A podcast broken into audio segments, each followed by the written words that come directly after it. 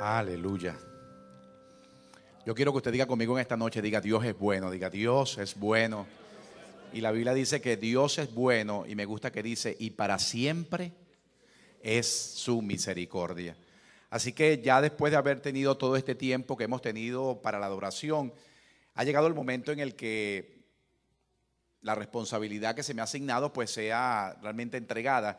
Y una de las cosas que anhelo es que este tiempo sea un tiempo que pueda surtir un efecto positivo, que pueda ayudarle a usted dentro de lo que tiene que ver con su vida matrimonial, porque estoy consciente a todos los compañeros pastores que están acá, a cada uno de las personas que son líderes en este lugar, quiero que sepa que hoy la iglesia tiene una responsabilidad con el mundo que no conoce a Dios, y es que necesitamos mostrarle a través de nuestras vivencias que servir a Dios hace una diferencia.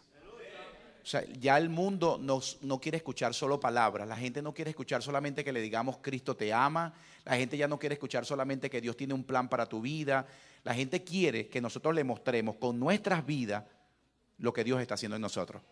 Y cuando el mundo comience a mirarlo en nuestro matrimonio, comience a mirarlo con nuestros hijos, cuando el mundo comience a mirarlo en nuestra familia, entonces va a querer conocer al Dios que usted y yo le servimos. Así que hoy estamos acá, dele gracias al Señor por estar en este sitio. Señor, gracias por este tiempo, gracias por esta oportunidad. Y una de las cosas que persigo es que realmente no solamente pueda ser útil el tiempo que vamos a tener para su matrimonio, sino que persigo un objetivo mayor.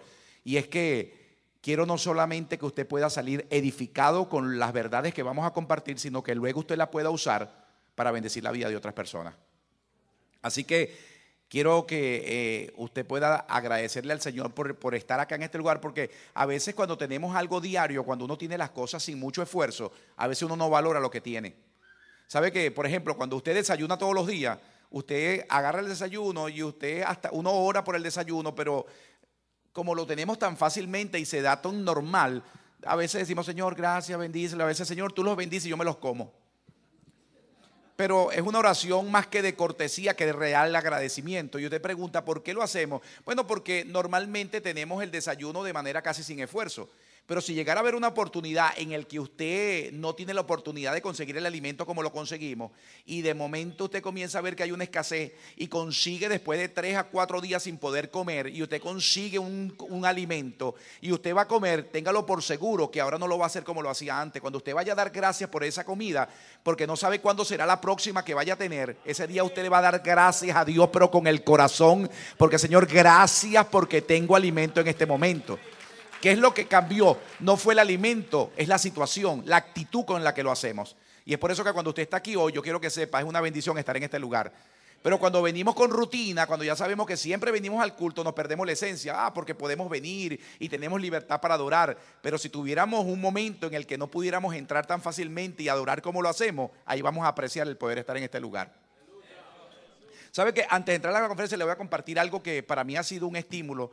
Y es que en una oportunidad ministré en una iglesia, así como estoy ahora, y una hermana de las que estaba en la asistencia del templo, ella trabaja limpiando casas. El trabajo de ella es limpiar casas. Ella se gana la vida limpiando casas, pero tiene algo que realmente usted y yo no tenemos, y es que dos días a la semana ella limpia casas de personas que usted y yo solamente miramos por televisión.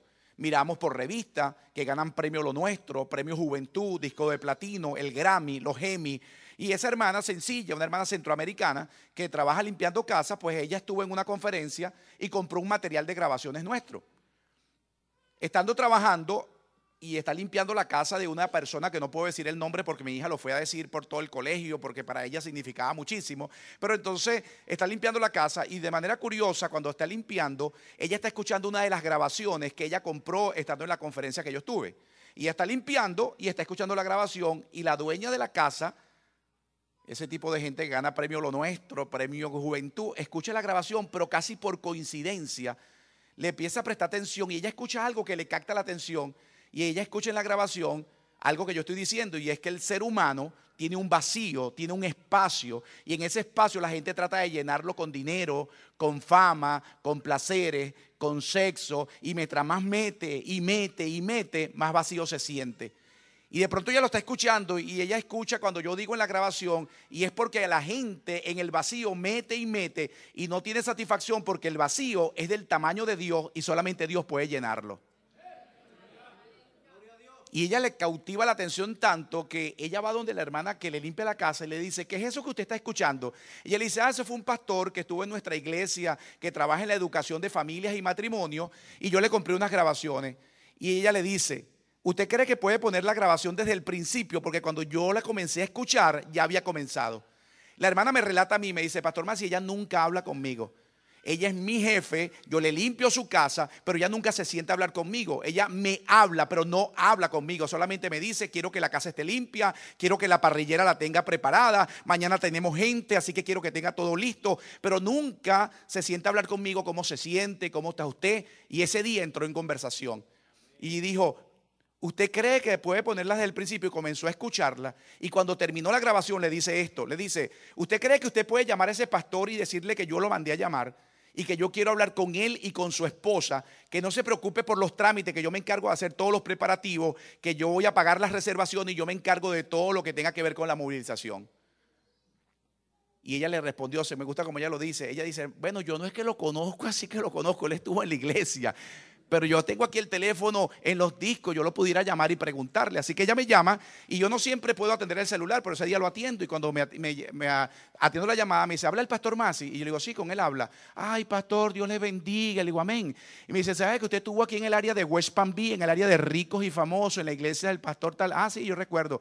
Y me dice, ¿sabe que yo le compré un material a usted de grabación? Y mi mente, como dice mi esposa, a la misma velocidad que hablo, así pienso mi esposa dice 300 palabras por minuto. Así que inmediatamente yo me adelanté la información. Yo dije, seguro le salió alguna mala, porque a veces se duplican tanto material que a veces salen algunos malos. Y yo me imaginé, ay, salió mal la grabación. Y ya yo estaba pensando para decirle, dígame el título, la dirección y se la mandamos por correo. Pero veo que ya hace una pausa. Y me dice, ¿sabe que yo trabajo para tal persona? Y yo, oh, sí. Me dice, bueno, yo le limpio la casa. Y yo, oh, qué bueno, sí. Bueno, eso no es lo más importante. Lo más importante es que ella acaba de escuchar una grabación suya y me mandó a que yo lo llamara porque dice que quiere invitarlo a usted y a su esposa porque quisiera hablar con usted y que ella se encarga de la movilización, de los gastos y todos los trámites. Y cuando yo lo escuché así, tratándose de esa persona, yo dije en mi mente que me invite para McDonald's, que no lo ponga tan complicado, los trámites y la... Y al fin y al cabo se dio, se dio la reunión y me acuerdo que llegamos, estábamos en el restaurante que ella misma pautó y cuando ella llega, yo nunca la había visto en persona, la había visto en televisión, ganadora de los Emmy, ganadora de Grammy, ganadora de premio Lo Nuestro, o sea que yo nunca la había visto, esa era la primera vez que la íbamos a ver. Así que cuando entró al restaurante todo el mundo, ay, mira quién llegó, oh, mira quién está allí. Llegó reverendo Masi, sí, ah, pastora, gracias por estar aquí. Cuando se sentó, hermano, no duró ni siquiera dos minutos cuando inmediatamente comenzó a llorar. Gracias por haber venido. Pastor, yo sé que su tiempo valioso. Mire, yo escuché su grabación y, de verdad, así como usted lo dice, que el ser humano tiene un vacío. Y yo cuando escuché eso le voy a hacer, así mismo, óigame bien, entrando en la conversación, dijo, yo a veces salgo y me tengo que exponer al público. Y cuando yo estoy arriba en los aplausos, las luces, el humo y el ruido y la música, yo me siento bien. Pero ¿sabes cuándo comienza el problema mío? Cuando estoy sola conmigo mismo, cuando se acabó el escenario, cuando ya las luces no están, el humo no aparece, los aplausos ya no se escuchan y yo tengo que estar sola conmigo mismo, me da una depresión, pastor, y siento una tristeza. Y cuando yo escucho así, yo dije en mi mente, no las entregó Dios. Sí, sí, porque así mismo, como se lo estoy diciendo, después dijo, mire, pastor, de verdad yo a veces comienzo a sentir que a veces, aunque yo tengo todo lo que realmente el ser humano desea, yo, como usted lo dice, no puedo tener felicidad. Entonces se queda viendo a mi esposa a los ojos y de manera sorpresiva le dice, pastora, yo he llegado a preguntarme si eso que llaman felicidad existe. Yo no lo podía creer. Es más, le voy a decir algo, ella nos invitó a comer, casi ni comió. O sea, probó dos, tres veces y lo que hacía llorar y yo, yo sí comí. Yo dije, yo vengo a comer, así que... Sí, sí, no, yo le decía, no, no, yo no voy a perder esta bendición. Yo le decía, tranquila que la estoy escuchando, así que yo... Sí, sí, no, nos invita a comer y casi ni comió. O sea, ella lo que hacía era llorar, llorar. Y yo me quedaba viéndola y mi esposa le dijo esto, ¿sabe por qué usted siente ese vacío? Y ella le dijo, ¿por qué, pastora? Porque a usted le educaron para que solamente usted se encargara de suplir todo lo externo. El ser humano es físico y también es espiritual y usted solamente le educaron para recibir solamente lo físico, la ropa que viste, la comida que come, el carro que maneja, la casa que tiene, pero usted no le enseñaron a cultivar el mundo interior y eso es lo que hace que el vacío reclame algo que usted no siente. Y ella se quedó viendo, le dijo, ay, pastor, eso es lo que yo necesito. Y le dijo, ¿sabe lo que dijo Jesucristo? Jesucristo dijo, no solo de pan vivirá el hombre, sino de toda palabra que sale de la boca de Dios. Y usted simplemente la educaron para tener un buen carro. Sí, mire, yo tengo esto, yo tengo aquello, mi casa es así, el carro, yo tengo los... Y yo le di, nosotros, yo le dije, mire, yo no tengo la casa que usted tiene y nosotros somos felices. Yo no manejo los autos que usted maneja, pero nosotros podemos decir que somos felices. Y ella, ay, pastor, eso es lo que yo necesito. Y cuando terminamos allí, hermano, esto es lo que, por esto le hago referencia, me pregunta, ¿cómo se escribe su apellido? Y yo le digo, Masi. Y me digo, ¿y cómo se deletrea? Y yo le digo, M-A-S-S-I. Y ella saca una chequera y cuando le veo la chequera, no le quería dar la impresión de que quería su dinero. Así que le dije, mire, no se preocupe. No, no, es que su tiempo vale, reverendo. Y le dije, no, tranquilo, la próxima vez que nos veamos, usted no puede dar una donación. Me dijo, no, porque su tiempo vale y su tiempo tiene. Y yo, bueno, está bien, nos vamos a pelear, pues déme la ofrenda, pues. Así que ella comienza a hacer cheque, me lo da y me lo entrega. Pero lo curioso es que cuando me lo entrega, ella lo dobla. Ella tiene el cheque y ella lo hace y luego lo dobla y me lo entrega. Y cuando me entrega el cheque así, lógicamente usted no lo va a abrir para ver cuánto hay, aunque usted quiere saberlo, ¿no? Entonces usted por ética agarra el cheque, ¿verdad? Y, lo guardé, ¿verdad? Lo guardé. Y de repente fuimos a su carro. Me acuerdo que mi esposa la acompañó, le dijo, pastora, gracias. Mire, la próxima vez quiero que de verdad puedo llevarlo a mi casa. Así que nos hicimos realmente, ahora tenemos el contacto en el Facebook, así que podemos estar en contacto con ella. Así que la llevamos al carro, allí oramos con ella. Ella me dijo, ¿cuándo nos podemos ver? Le dijimos, recuerde que nosotros estamos en Tampa, no se preocupe, yo le pago los boletos si tengo que pagarlo. Así que nos despedimos y se va. Cuando regreso al carro, me entro al carro, me pongo mi cinturón de seguridad, mi esposa allí, ahora sí voy a sacar el cheque. y cuando yo abro el cheque así y veo el monto, yo le digo a mi esposa, negra, mira esto. Y cuando mi esposa ve el monto, yo me quedo viendo y mi esposa dice, wow, no puede ser. Y yo me quedé viendo así y dije, Señor, mándame tres personas así al año nada más, tres.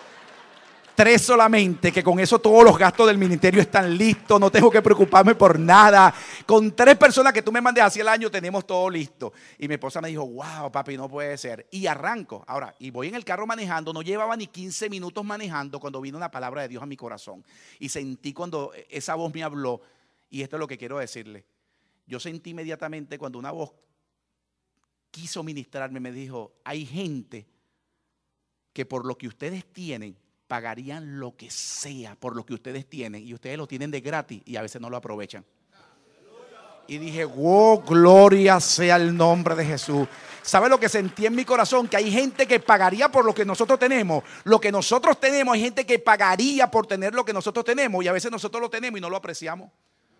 Y a veces estamos esperando que nos falta algo más para ser feliz. A veces siempre pensando que necesitamos algo para ser feliz. Bueno, yo quiero que sepa, yo conozco gente que lo tiene todo entre comillas y sin embargo necesita lo que usted y yo tenemos no pueden dormir, no pueden conciliar el sueño, a veces tienen todo lo que nosotros supuestamente anhelamos tener y ellos que lo tienen no pueden realmente disfrutarlo. Así que si usted está aquí, levante su mano y diga, Señor, gracias por estar en este lugar, gracias por conocerte, gracias por estar en una relación contigo, porque no solo de pan vivirá el hombre, sino de toda palabra que sale de la boca de Dios.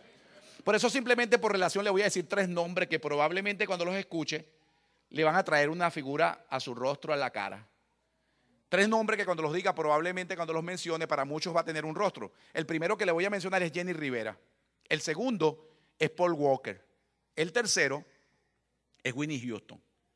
Se lo repito, Winnie Houston, Paul Walker y Jenny Rivera. Jenny Rivera, la diva de la banda. Paul Walker, conocido por las películas de Fast and Furious o Rápido y Furioso. Y Winnie Houston, conocida como la voz angelical, que aquí es un Navy, Tennessee, esta ciudad que está aquí cerca, le pusieron realmente la voz que ni siquiera se espera que haya alguna persona que pueda alcanzar sus registros de voz. Así que estamos hablando de Winnie Houston, la voz angelical, Paul Walker, conocido por las películas de Rápido y Furioso, y Jenny Rivera como la diva de la banda. Los tres tienen algo en común hoy mientras lo estoy hablando. Si usted nada más analiza, los tres tienen algo en común. Ya vea, muchos lo están pensando, sí, los tres están muertos. Sí lo sabía, ¿verdad? Ahora mire lo curioso del punto para esta conferencia que quiero comenzar hoy. Y es que el día que estas tres personas murieron, Paul Walker, Jenny Rivera y Winnie Houston, nunca se imaginaron que era su último día de vida. Todo el mundo tenía planes. Los tres estaban pensando que ahora es que hay planes por hacer.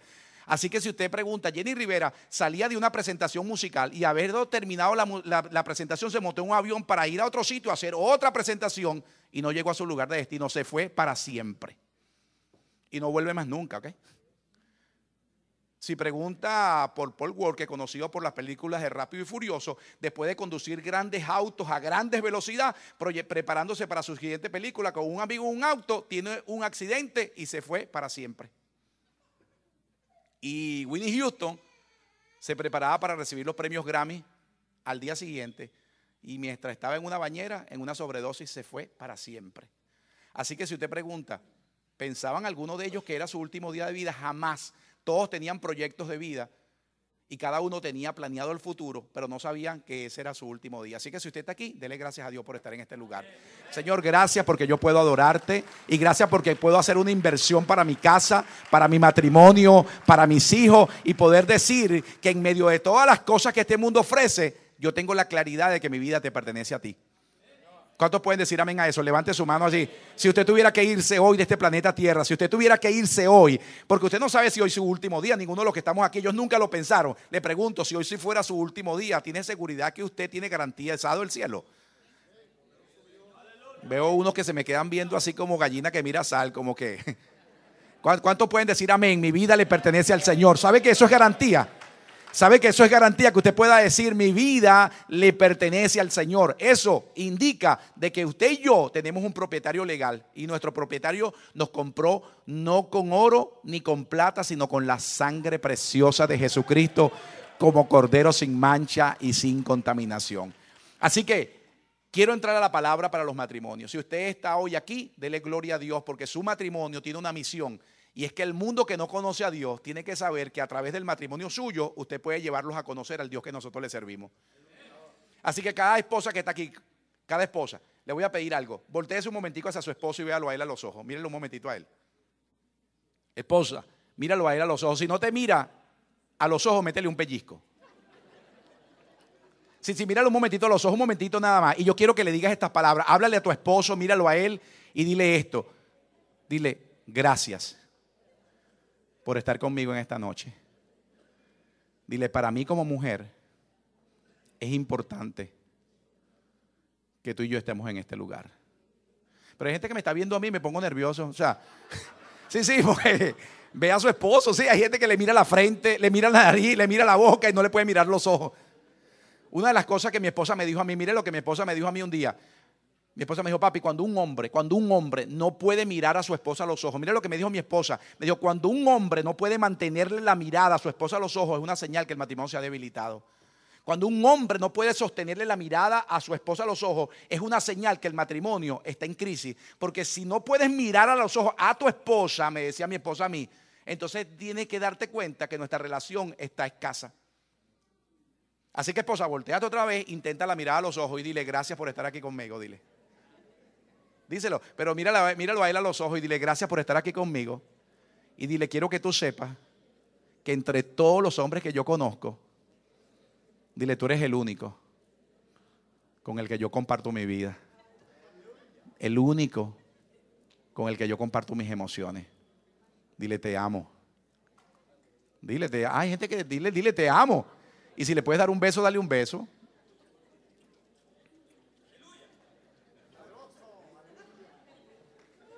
¿Pueden bendecir a Dios en esta noche? Vamos a la escritura y escucha, denle un aplauso al Señor si puede hacerlo. ¿Sabe que quiero decirle esto? La intención de hacer ese contacto visual es simplemente el análisis para que usted pueda mirar cómo está su matrimonio.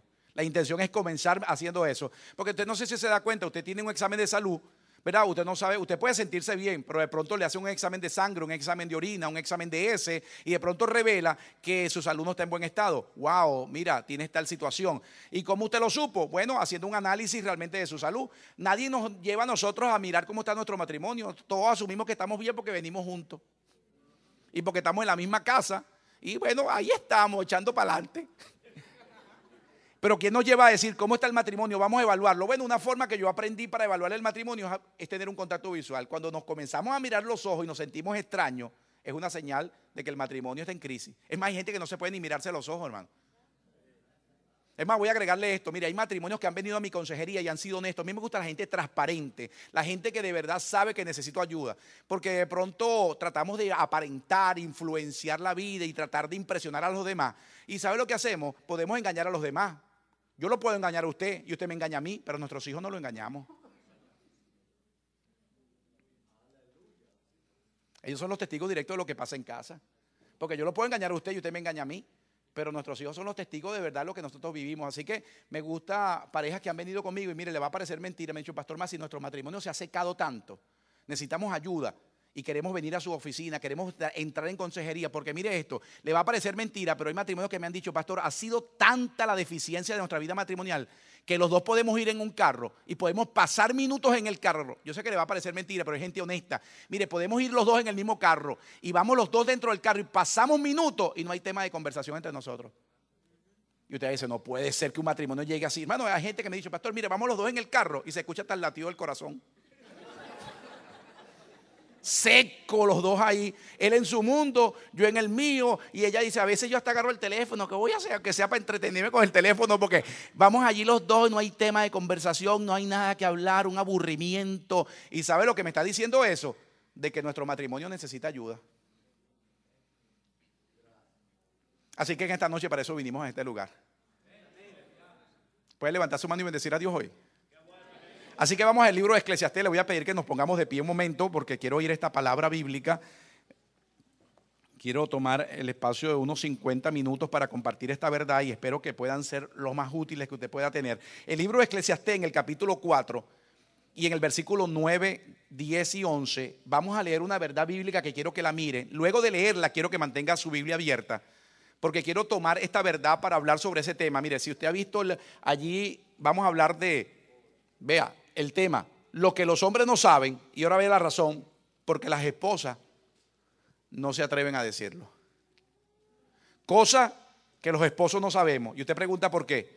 Bueno, porque las esposas no se atreven a decirlo. Y usted diga, no puede ser. Bueno, si nos cuesta mirarnos a los ojos, imagínese decir cosas que... Si para mirarnos a los ojos estamos temblando, imagínese usted. Imagínese hablar aquellas cosas que digo, que ir a pensar si yo le digo esto que me está sucediendo. ¿Cómo se irá a sentir si yo le digo esto que yo siento como mujer? Entonces vamos a hablar de cosas que los hombres no sabemos porque las esposas no se atreven a decirlo. Vamos a la escritura. ¿Lo tiene conmigo? Verso 9 del capítulo 4 de Eclesiastés. Cuando ya lo tenga, diga conmigo, lo tengo. Mire lo que dice la escritura. Vea lo que dice. Verso 9 dice, mejores son dos que uno, y vea esto, porque tienen mejor paga de su trabajo.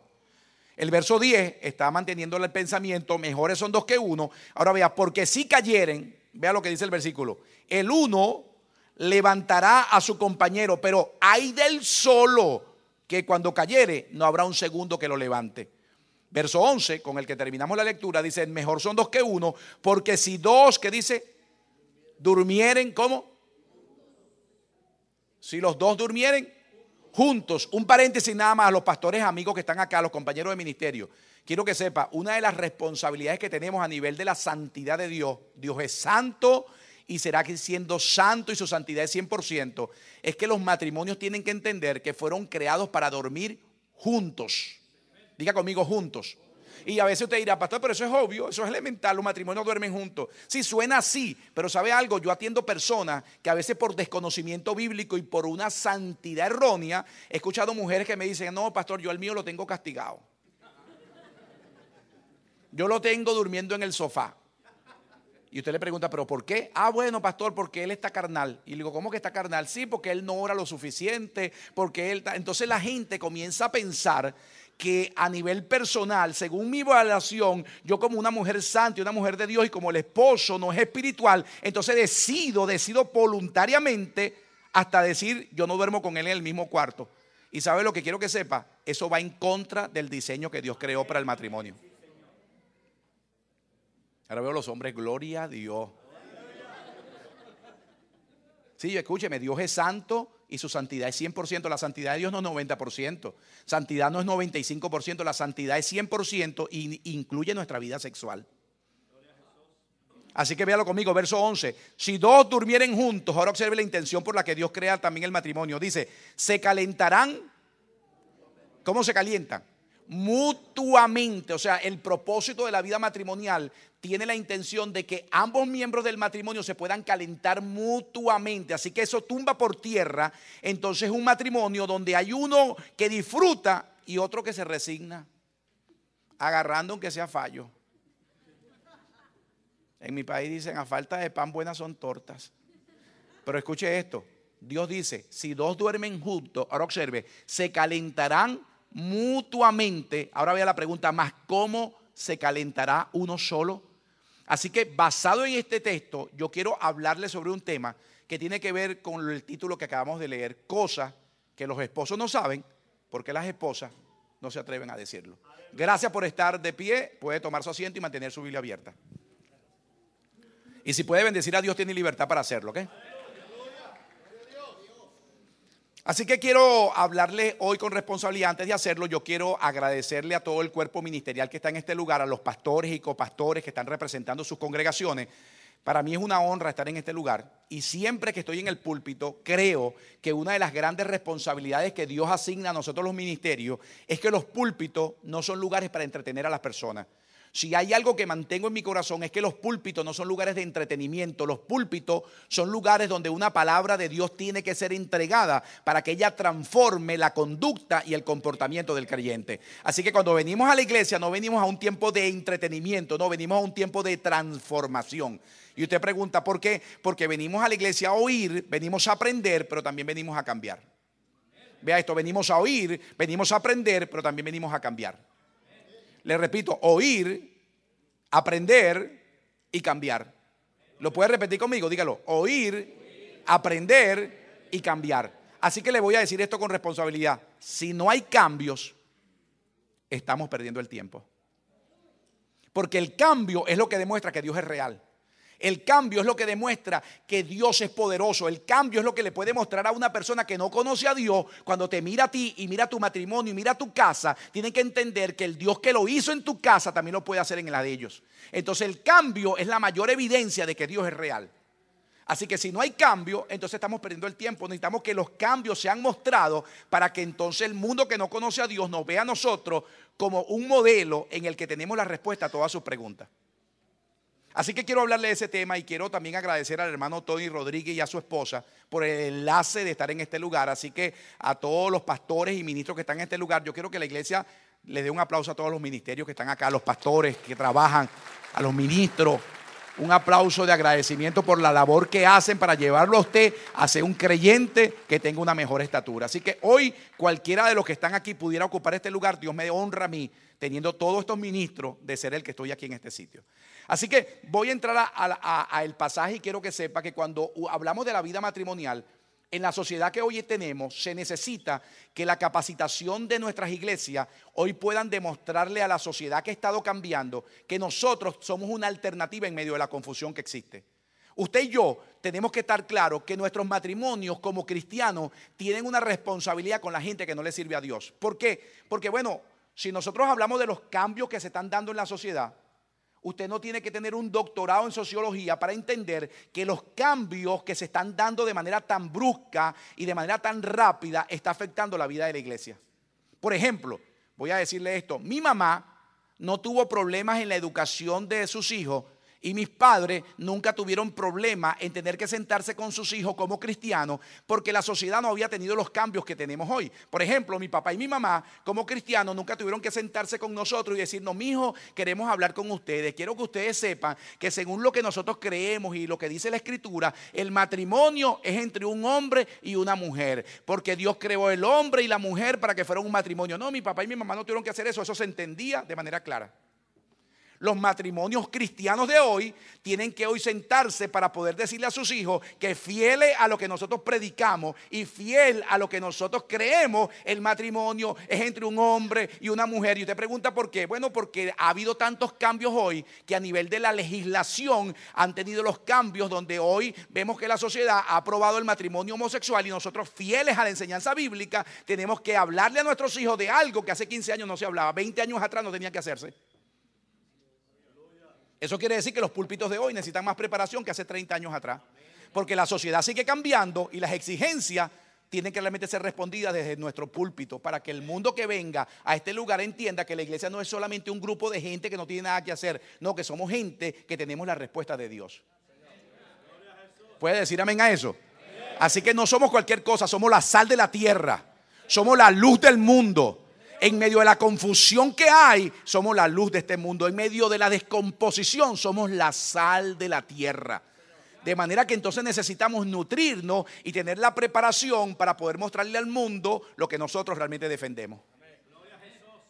Entonces observe, cuando miramos la vida matrimonial, una de las cosas que tenemos como responsabilidad es que nosotros tenemos que proteger la vida de los matrimonios de nuestra iglesia porque son un mensaje al mundo que no conoce a Dios. Porque Satanás sabe que si él logra destruir un matrimonio de la iglesia, cuando Satanás logra destruir una familia de la iglesia, inmediatamente que logra dañar un hogar en la iglesia, le está mandando un mensaje al mundo. Es por eso que la responsabilidad de nosotros como pastores es que nuestra Grey pueda llegar a una expansión, a un crecimiento. Un evento como esto, mi esposa me ha dicho a mí, mira, los matrimonios necesitan por lo menos dos veces al año un tiempo en que podamos nutrirlo, podamos fortalecerlo, porque en seis meses pasan tantas cosas que cuando tratas de meterle mano, ya el tiempo ha avanzado y es muy difícil comenzar a recuperar. Entonces quiero que mire esto. Cuando venimos a la iglesia, el propósito es tener matrimonios que tengan la formación correcta, porque venimos a veces pensando que solamente el éxito se debe al sentimiento que tenemos. Y muchos de nuestros jóvenes están entrando a la vida matrimonial y cuando le preguntas por qué, piensan que lo que los lleva a tener un matrimonio es simplemente los sentimientos que tenemos, sobre todo más las mujeres que los hombres. Cuando yo le pregunto a los jóvenes que vienen a mi consejería prematrimonial, ¿por qué te quieres casar? La respuesta tradicional, ay, porque estoy enamorado. Y le digo, ¿y cómo sabes que estás enamorado? ¿Ah? ¿Cómo sabes que estás enamorado? Bueno, porque yo lo siento. ¿Qué sientes? Ah, que estoy enamorado. Ajá, pero ¿por qué estás enamorada? Bueno, porque yo sé que estoy enamorada. Ajá, pero si yo te, yo te voy a decir una frase y tú me la completas. Ajá, dígame. Yo estoy enamorada porque... Ah, yo no sé qué usted quiere que yo le diga. Y yo le digo, bueno, completa, me estoy enamorada porque él, que, ¿qué tiene él que te enamoró, que te cautivó? Eh, dime algo. Bueno, pastor, mire, le voy a decir algo. Yo sé que estoy enamorada. Mire, yo a veces estoy allí y me doy cuenta que por él yo siento algo que no siento por los demás. Porque yo estoy en la iglesia y llega una persona y a mí no me pasa lo mismo. Pero si él llega, me pongo como nerviosa, me da como una cosquillita en el estómago. Yo siento como unas maripositas que se me mueven. Y a veces me quedo escuchando así y no le digo nada, pero a veces yo digo en mi mente, ah, porque te da maripositas en el estómago y pues sabes que estás enamorada. A veces hasta pienso, digo, ahorita te da mariposita, mañana te da úlcera. Y los que estamos casados saben, ¿no? Y a veces hasta de la sangrante, ¿ok? Créalo, vamos a ser honestos. Mire, llega a tal punto que los matrimonios llegan a veces a perder su esencia de vida matrimonial. Que yo he estado en lugares, y gracias a Dios por este sitio, que hay gente, hermano, que pierde tanto su esencia de matrimonio que a veces no puede ni reírse, hermano. Yo estoy en lugares donde, gracias a Dios por la gente que está aquí, pero están en lugares que la gente no puede ni reírse, ni que, le, mire, no se ríe ni que le hagan cosquillas. Usted ve los rostros más largos que un desfile de culebra. Y usted dice, este, créalo. Y le voy a decir algo, no hay una cosa más horrible, escúcheme, no hay algo más horrible que están con personas que no pueden reírse. Si, no, véalo. Usted está en un lugar, ve a sus hijos, ve a sus hijos nada más. Los hijos usted lo ve y usted ve que alguien se está riendo. ¿Qué es lo que ellos se meten allí? ¿Por qué? Porque ellos quieren algo que demuestre que hay gozo. La Biblia dice que el gozo del Señor es nuestra fortaleza. O sea, si hay un lugar donde debe haber gozo, es la iglesia de Jesucristo.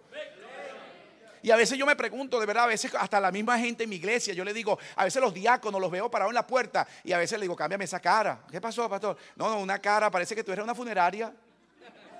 Sí, sí, usted los ve y en vez de ser la gente que transmite gozo, la gente que transmite de verdad alegría, usted los ve y usted le ve los rostros y parece que fuera el FBI. Entonces, claro, cuando una persona llega a la iglesia y mira a una persona que está en la puerta y usted ve el rostro duro, la gente va a decir, ¿esta es la iglesia? ¿Sí o no? Porque ellos esperan que haya algo que ellos no lo tienen, porque para eso en la afuera, afuera usted ve la gente amargada, pero aquí tiene que haber algo diferente. O sea, que los matrimonios se edifiquen, que los matrimonios tengan gozo, que podamos decir, wow, qué bueno es servirle al Señor. Entonces los matrimonios tienen que aprender a disfrutarse. Entonces viene el punto, ¿cómo lo logramos? ¿De qué manera lo tenemos, lo podemos hacer? Bueno, lo primero que quiero que sepa es que necesitamos el conocimiento. Porque esto no es cuestión de suerte. Esto no es cuestión de que, ay, pastor, usted sí tuvo suerte. Hay gente que hasta me lo dice, a veces de verdad, ay, usted sí tuvo suerte con sus hijos, usted sí tuvo suerte con su matrimonio. Eso que usted llama suerte ha sido trabajo constante. ¿Por qué? Porque hoy yo estoy aquí y para quienes no lo han escuchado, siempre me gusta hacer esta carta de presentación. No siempre nuestra vida matrimonial funcionó como está funcionando ahora. Yo estando pastoreando en Venezuela, el país en el que nací, lugar donde recibí mi educación, yo me llegué a creer que el éxito mío dependía del crecimiento numérico de la iglesia. Me enseñaron a ser un pastor, me educaron para ser un ministro. Y entonces a través de la palabra y a través de la predicación y el don y la gracia que Dios me entregó, pues el crecimiento numérico comenzó a demostrarse. Cuando ya tenía como tres años de ser pastor, la gente decía, oh, la iglesia del pastor Masi. Entonces la gente miraba que el crecimiento numérico de la iglesia era una señal de éxito y yo también me lo creía así. Pero ¿sabe algo? Dios tuvo que llevarme a conocer que el éxito mío no dependía del crecimiento numérico. Y Dios puso al lado una mujer con la que ya tengo 30 años de estar casada, que un día, en un momento determinado, después de terminar una serie de predicación donde me sentía de verdad contento por el crecimiento de la iglesia, mi esposa me dijo, papi, yo tengo que decirte algo. De verdad que yo te admiro a ti como pastor, yo te admiro como predicador, pero a veces te me quedo mirando y yo quisiera admirarte así como esposo y como esposo no te puedo admirar. Muchachos, se te va el gozo. Es más, tú sientes que hasta Dios te dio la carta de renuncia. Créalo, porque tu esposa, la que vive contigo, cuando yo me quedé viendo a mi esposa y le digo, ¿por qué tú me dices eso? Me dijo, papi, de verdad te voy a decir algo. Yo quiero que sepas, no puedo negar que cuando te veo en el púlpito te admiro, la gracia, la elegancia que tienes. más, yo puedo pasar horas escuchándote sin aburrirme. Pero yo no puedo entender cómo un hombre puede ser tan exitoso en el púlpito y tan fracasado en la casa. Y yo voy a decirle algo, yo ahorita lo puedo decir, pero hubo un tiempo que yo no podía hablar de eso. Me lastimó tanto el ego, porque yo me quedaba viendo a mi esposa y mi esposa me decía, de verdad, yo quiero que tú sepas, yo te veo a ti en el púlpito y yo no puedo negar que como pastor eres exitoso, me agrada tu estilo, tu predicación, tu enseñanza, pero a veces cuando estoy fuera del púlpito me doy cuenta que estoy contigo y aunque estoy al lado tuyo me siento sola. Y yo le voy a ser honesto, yo le quedaba mirando y le metí una mirada punzo penetrante y en mi mente yo decía, te reprendo Satanás.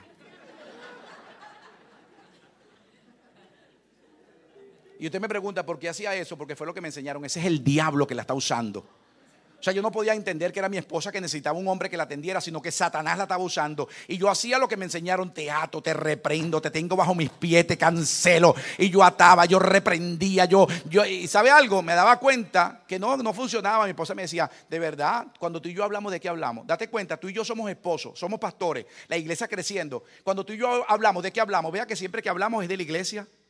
Siempre que hablamos es de ministerio. Siempre que hablamos son de las actividades. Siempre que hablamos tiene que ver con los cultos. Siempre que hablamos tiene que ver de la iglesia. Y si hay algún problema que hablamos, ay, la hermana tal me contó que tenía un problema. Ah, sí, la hermana tal tenía, cuando tú hablamos y yo de los problemas nuestros. Cuando tú y yo nos sentamos a hablar de lo que nos pasa a nosotros. Cuando tú un día te levantas en la mañana y me preguntas cómo yo amanecí. No, tú asumes que todo está bien porque la iglesia está bien. Pero recuérdate, tú eres pastor, pero también eres esposo. Y ahí me di cuenta que puede ser exitoso y, de verdad en el púlpito ser tremendo en el púlpito y ser exitoso y en la casa ser un fracasado. Aquí está el mejor ejemplo. O sea que el éxito de iglesia no demuestra éxito en casa. Entonces cuando yo miro el punto, yo entiendo que necesitamos llevar el éxito a nuestra casa. Gracias por los dos amenes que escuché. Se lo repito, el éxito tenemos que llevarlo a casa. ¿Por qué? Porque escuche esto. A veces entramos con expectativas que son incorrectas. Pensamos que el éxito depende de simplemente poder comprar muchas cosas. A veces pensamos que el éxito depende de que la gente nos vea que estamos bien, aunque estemos liqueando. Mire, de verdad, mire nada más este punto que le voy a compartir. Aproximadamente deben hacer unos cinco meses, una pareja fue a nuestra consejería y nosotros cuando nos sentamos en la oficina le decimos cuáles son las normas de la consejería le decimos, vamos a plantear los puntos, vamos a atacar tres de los problemas que más se repiten en su matrimonio. Así que van a evaluarlo desde ahora, cuáles son los tres problemas que ustedes ven que más se repiten. Vamos a comenzar escuchando y cuando la primera persona tome la palabra, la segunda no interrumpe aunque esté en desacuerdo con lo que se está diciendo. La segunda persona va a hablar cuando le demos la palabra. Y así comenzamos el tiempo de consejería. Así que una esposa comienza a hablar y comienza a decir que ella se siente que ella en casa tiene un hombre que es egoísta que siempre piensa en él, que no le importa cuántas necesidades ella tenga y cuánto ella le pueda hablar, entonces él nunca le interesa lo que ella siente. Entonces ella comienza a hablar en la consejería mientras el esposo está callado, le está diciendo, yo tengo un hombre que solamente piensa en él, que para él no existe otra persona sino él, y todo lo que él se interesa es lo que le interesa a él. Si las cosas son mías, no son importantes, pero las cosas de él siempre hay que prestarle atención. Entonces yo me estoy cansando de tener un hombre a mi lado que no le importa cómo yo me siento, y aunque yo le hablo, yo veo que no responde. Así que termina la parte y ahora comienza a hablar el hombre. Le damos la parte al hombre. Le dice, pastor, eso que ella está diciendo es cierto, pero también yo voy a decirle algo. Una de las cosas que me ha hecho ponerme a mí como yo soy es que cuando mi esposa me dice algún reclamo, ella me quiere hablar a mí como que le está hablando a un niño de la casa. Entonces cuando ella me habla, ella no me habla con respeto, ella me quiere imponer porque es perfeccionista. Ella sí, ella me dice, yo quiero que llenes el agua hasta aquí y yo la lleno hasta aquí. Entonces no, cuando la lleno aquí no era hasta aquí. Ella nunca está conforme. Ella siempre está insatisfecha con todo. Siempre espera un poco más de lo que ella pide. Entonces me habla a mí como que si yo fuera un niño de la casa y no aguanto. Así que sí. Entonces, ah, yo no sirvo para nada. No sirvo, así que no voy a hacer nada. Y ella se para y dice, tú no me vas a venir a avergonzar aquí.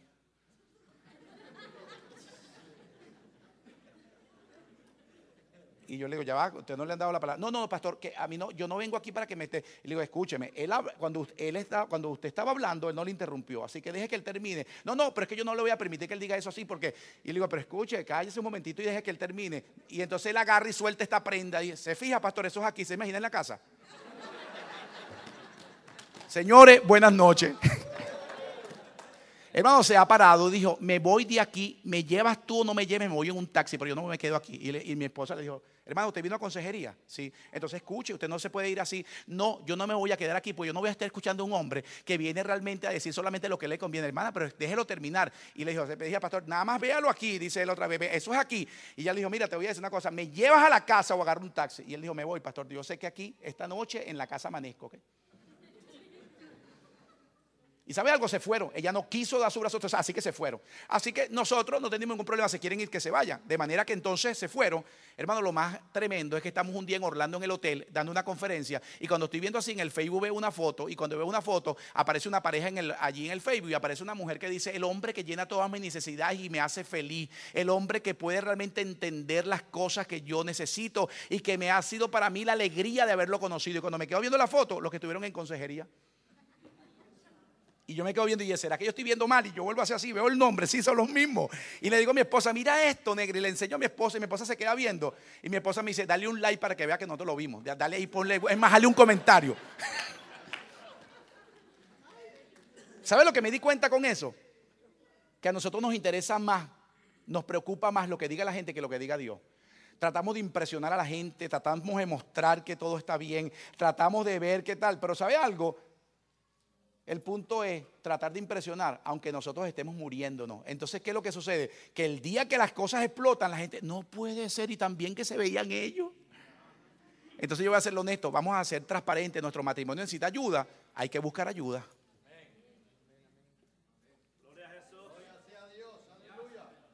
¿Sí pueden bendecir a Dios hoy? Mire, voy a decirle nada más esto para entrar al punto de aquellas cosas que tienen que ser entendidas. Mi esposa y yo a veces teníamos discusiones y nuestros niños, que ya son hombres, el varón tiene 28 años, la hembra tiene 26, para aquel momento estábamos pastoreando, estaban nuestros niños pequeños, estábamos pastoreando la primera iglesia y yo recuerdo que a veces se surgían discusiones por cosas pequeñas, porque como en mi casa y en su casa pasan cosas que a veces uno no planifica.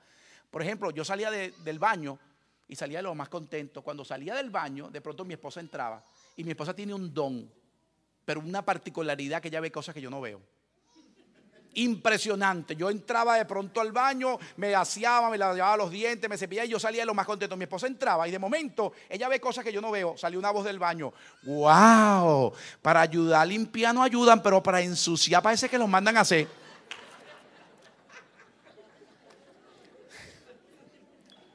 Y usted sabe que cuando usted escucha eso, usted no, no siente, ay, qué bendición. Vamos a ser honestos, te desagrada. Entonces yo entraba al baño y le decía, ¿qué pasa? Y entonces me decía, mira, mira eso, mira ese desastre. Esas son las cosas que yo te digo. Y yo me quedaba viendo, mira ese desastre. Yo le voy a decir lo que yo veo, porque ya veo un desastre. Yo me quedaba mirando y yo veía unas cuantas gotas alrededor del lavamano, que no le había puesto la tapa, la pasta dental, y que el cepillo no lo puse en un lugar que ella compró, que tiene dos hoyitos, los dos tienen que dar derechito así. Porque si quedan así, claro, hazlo con amor, todo lo haces allí así. Y yo agarraba y le decía, negra, escúchame, cállate la boca ya, no vayas a seguir hablando porque tú sabes que vamos a discutir. Así que secaba el lavamano y entonces le decía, ya cállate. Sí, claro, lo que pasa es que no te gusta que te digan nada. Y le decía, cállate, ya lo sé que, vas a seguir hablando, me vas a hacer molestar y después vamos a tener momentos. Sí, claro. Le digo, pero ya lo sé que, no sigas hablando. Y me dice, ajá, ¿y por qué tenías que esperar que yo te lo dijera? ¿Por qué no lo secaste antes? Impresionante, ¿no le parece? Y yo le decía, está bien, pero vas a seguir hablando por esa tontería. Ah, sí, claro, una tontería. Porque para ti es una tontería, pero me dejas una tonterita aquí, otra tonterita me la dejas allá, otra tonterita por allá, otra tonterita ya, hace una tonteriota que a veces no la soporto. Y sabe algo, empezaba realmente a decir cosas que no me agradaban. Y de momento, voy a ser claro, yo no soy ninguna mantequilla.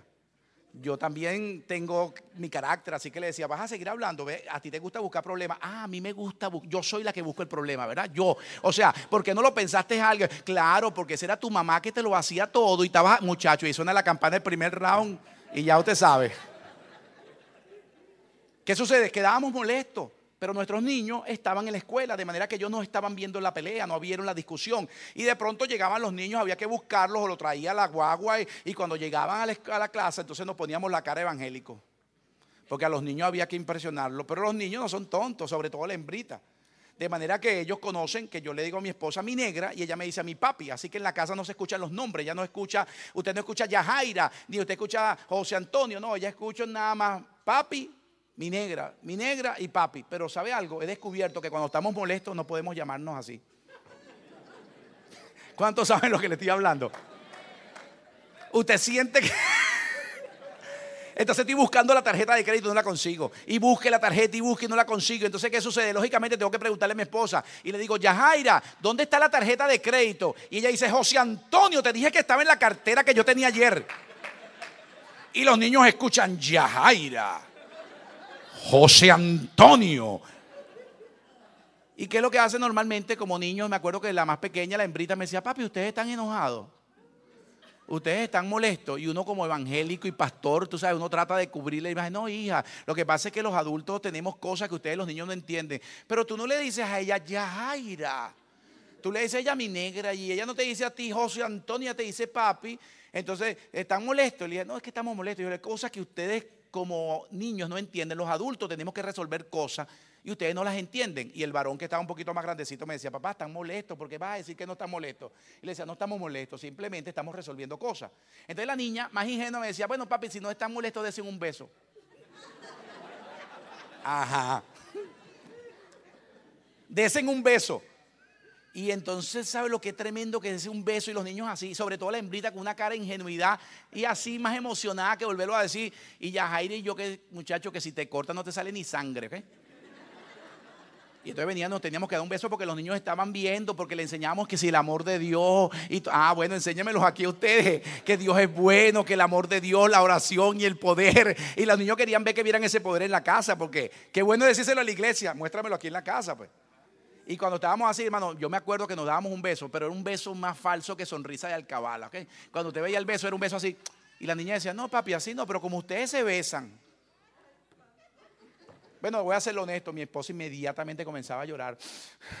Papi, de verdad, es que yo no veo que tú nunca reconoces tus errores. Siempre yo soy la mala, yo soy siempre la que me equivoco. Tú siempre tal. Wow, si te digo ayúdame, colabórame en la casa, seca el baño, porque siempre yo soy la mala, yo siempre soy la que me equivoco. Y claro, le voy a ser honesto, yo al ver a mi esposa llorando y ver a mis niños mirando, me quebrantaba también. Así que eso de que los hombres no lloran, en mi casa no pasaba. Así que yo también lloraba. Y cuando veía a mi esposa llorando, yo agarraba y la abrazaba, hermano y le decía, perdóname. Y ella me decía, sí, papi, de verdad, por favor, colabora. yo no quiero que lleguemos a esto. Entonces cuando yo la abrazaba y la veía llorando, entonces yo sentía que ahora sí podía darle un beso y ahora sí nos podíamos besar como mi hija quería. Así que cuando me besaba la niña decía, bien. Y el varón, que no es ningún tonto, se me quedaba viendo y me decía, menos mal que no estaban molestos.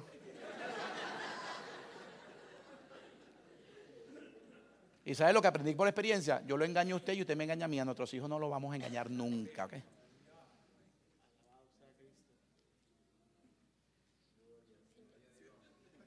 Me gusta ese movimiento así como que, yo no sé si es gloria a Dios o... Pero cualquier parecido es solo coincidencia.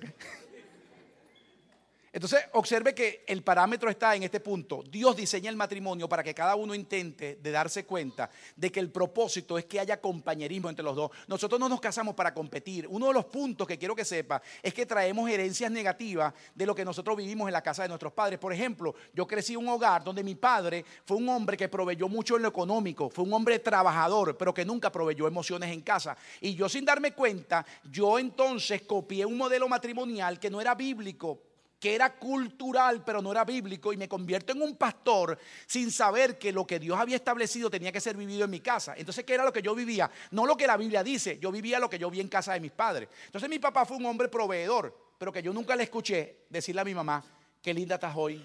Yo nunca escuché a mi papá decirle a mi mamá, te amo. Nunca escuché a mi papá decirle a mi mamá que bien te queda ese vestido. No, mi papá era un hombre que trabajaba mucho, pero que cuando llegaba a la casa se sentaba y de ahí no lo levantaba nadie. Es más, yo cierro los ojos y todavía lo veo sentado en el sofá. Créalo, todavía la mente ahí está sentado con una cara, no había risa, no había alegría, parecía la seis en punto. Y lo único que yo escuchaba a mi papá era esto, vieja. Y mi mamá decía en la cocina, diga. Y decía, tráigame agua. Y entonces venía mi mamá con el agua. Al rato, no pasaban ni 10 minutos cuando escuchaba otra vez vieja. Y mi mamá, ah, diga, tráigame la chancleta. Y le voy a decir algo, la chancleta la tenía más cerca a mi papá que mi mamá. Que mire, estaba de repente la chancleta ya a 10 pies y mi mamá estaba como a 50. Y mi mamá tenía que venir de la cocina a traerle la chancleta, sacarla, traérsela. Y todavía mi papá levantaba el pie para que se la pusieran.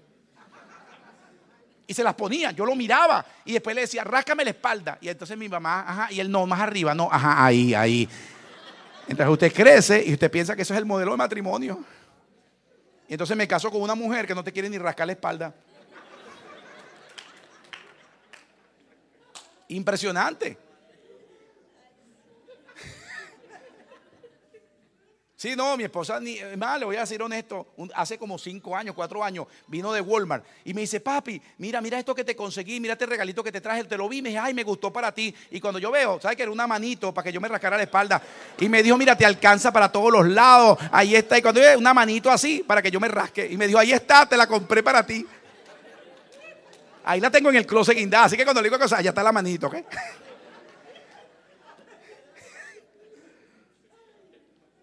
Ahora usted pregunta, ¿a qué se debe eso? Que no podemos negar que la sociedad ha cambiado que los modelos tradicionales que teníamos de matrimonio que nosotros copiamos era simplemente una herencia cultural, pero que no es la bíblica. Y entonces llegamos y nos convertimos en pastores y trasladamos la maldición que mi bisabuelo, mi abuelo, mi padre, nosotros teníamos. Y entonces si alguien no nos enseña, la vamos a transmitir a nuestros hijos. Entonces yo quiero que sepa, yo no puedo cambiar lo que hicieron mis bisabuelos, no podré cambiar lo que hicieron mis abuelos, no puedo cambiar lo que hicieron mis padres, pero sí yo puedo cambiar con mis hijos. Mis hijos pueden hacerlo, mis hijos pueden mirar un modelo diferente, así que aunque mis padres no lo hicieron correcto, yo voy a intentar hacerlo como lo dice la escritura. ¿Sabes lo que vamos a hacer? Vamos a romper la maldición generacional. Le vamos a mostrar que la vida en Cristo sí transforma. Entonces Dios dice, el matrimonio es una bendición. Yo esperaba que todo el mundo dijera amén. Se lo voy a repetir, el matrimonio es una bendición.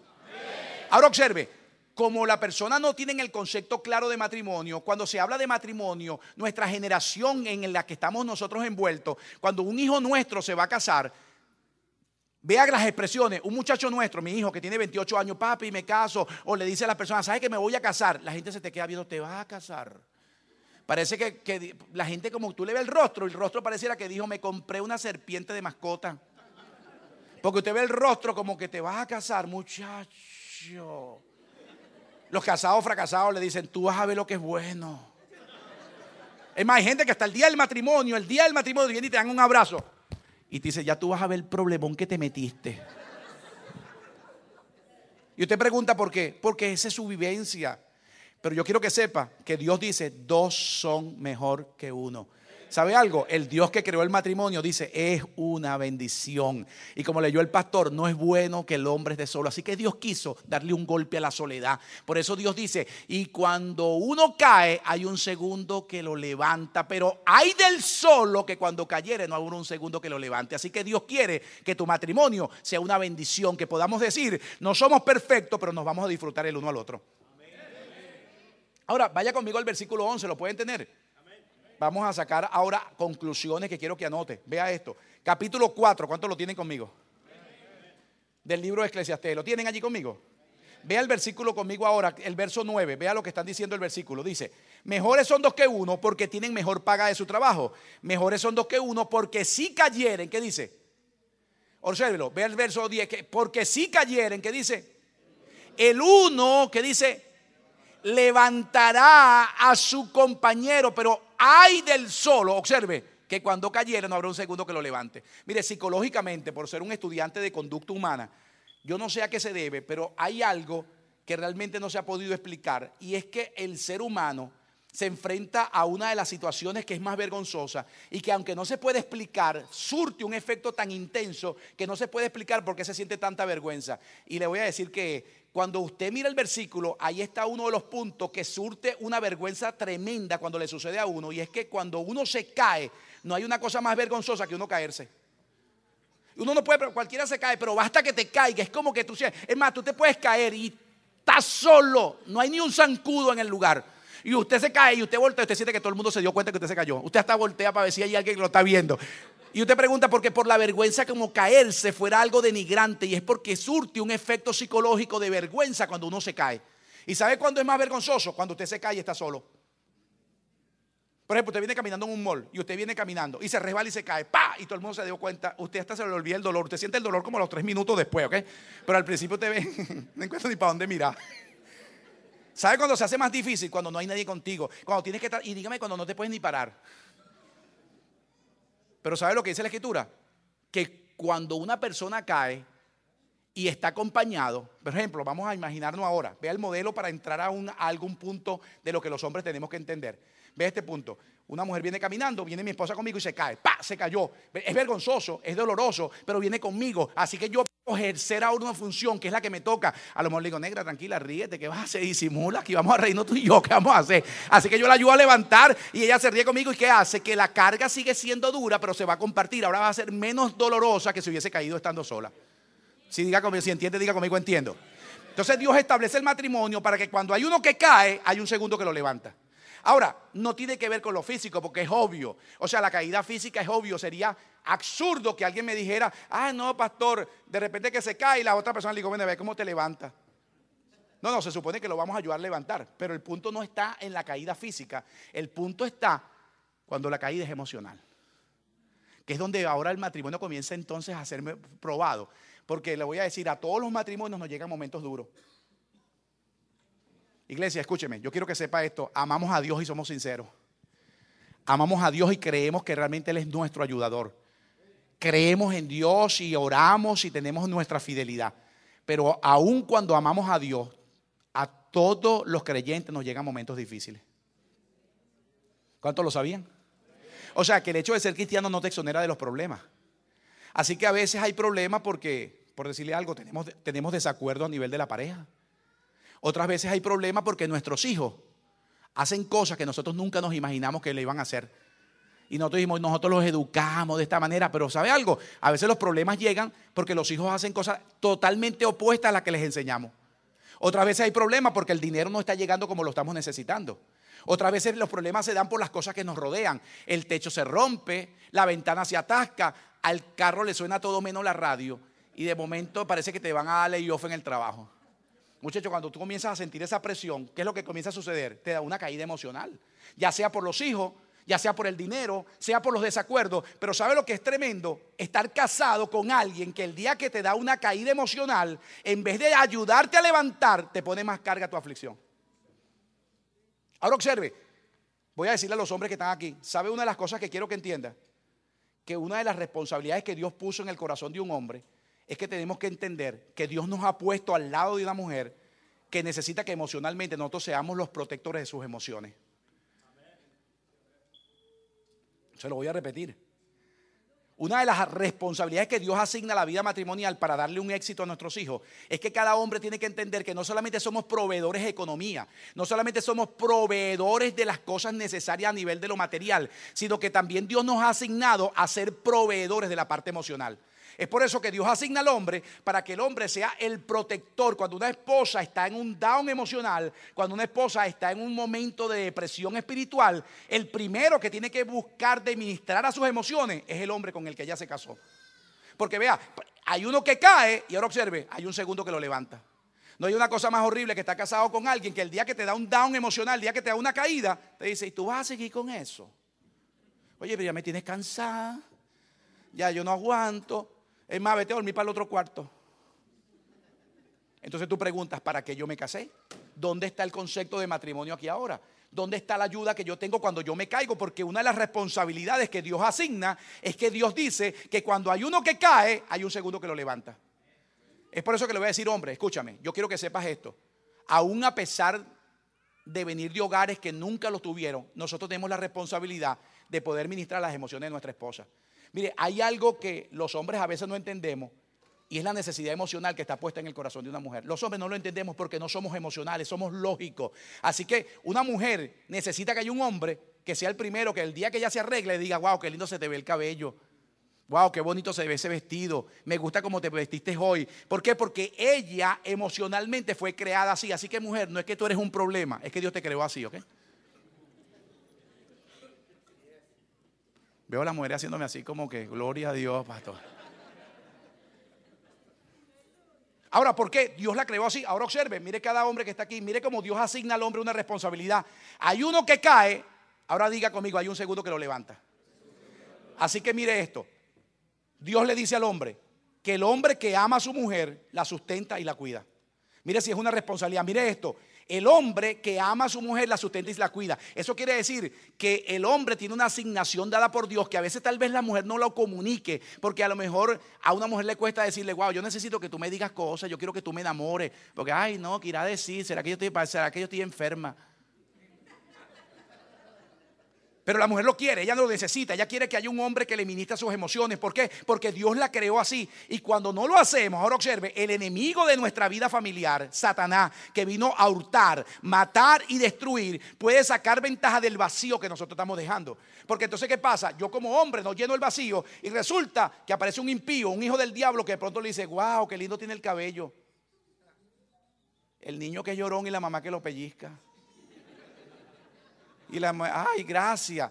Y de repente, oh, qué lindo le queda ese suéter. Ay, muchas gracias. Y a veces ella comienza a pensar, wow, y el esposo mío no se da cuenta. ¿Y qué es lo que comienza a suceder? Que las emociones de una mujer que está caída porque necesita que alguien las alimente, en vez de ser levantada por el hombre con quien ella se casa, a veces son tocadas por una persona que la lleva a pensar que lo que ella necesita no está en la casa, sino fuera de la casa. Y es donde usted ve los altos niveles de adulterio. Uno pregunta, ¿a qué se debe? No es que realmente sea justificable, pero se puede dar el punto de que por nosotros no ministrar a esas emociones, Satanás puede enviar a cualquier persona para que ministre a lo que usted y yo no estamos haciendo.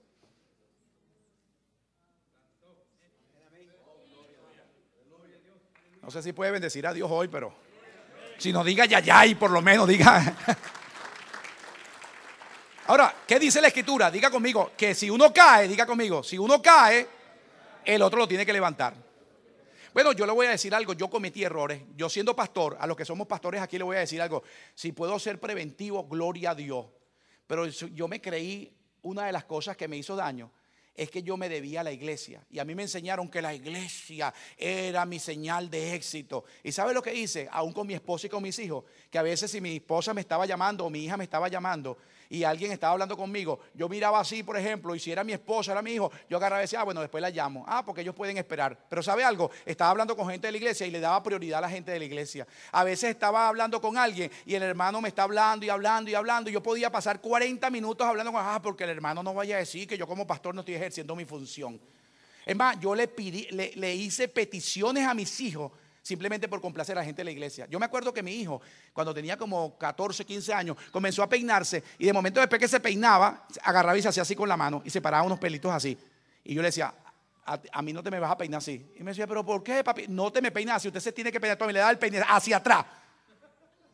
Y usted pregunta por qué. Porque yo pensaba, ay, el hijo del pastor, pareció un gallo, mira el copete. Entonces, por temor a lo que dijera la gente de la iglesia, yo agarraba y le pedí a mi hijo. Y me dijo, papi, pero ¿por qué? Toma el peine, usted se me peina así. Y sabe una cosa, mi hijo se peinaba así. Pero descubrí que aunque se peinaba así, en el corazón lo tenía así. Y yo venía en el carro, y voy a serle honesto, vengo, tengo que ser honesto. Yo a veces venía manejando y veníamos para la iglesia y yo lo veía en el retrovisor y le veía la mirada al niño y lo veía con una cara de amargura, una cara de molestia. ¿Y sabe qué era lo que yo sentía? Él tiene que aprender a respetar autoridad. ¿Y qué era lo que yo hacía? Complacer a la gente de la iglesia. ¿Y sabe algo? Gente que hoy no sé ni dónde están. Que después se van de la iglesia y ni siquiera te explica por qué se fueron. Pero que te quitaron horas y horas hablando contigo y el día que se van de la iglesia ni siquiera te explican por qué se fueron. Y entonces yo me gané la enemistad de mis hijos por complacer a gente de la iglesia.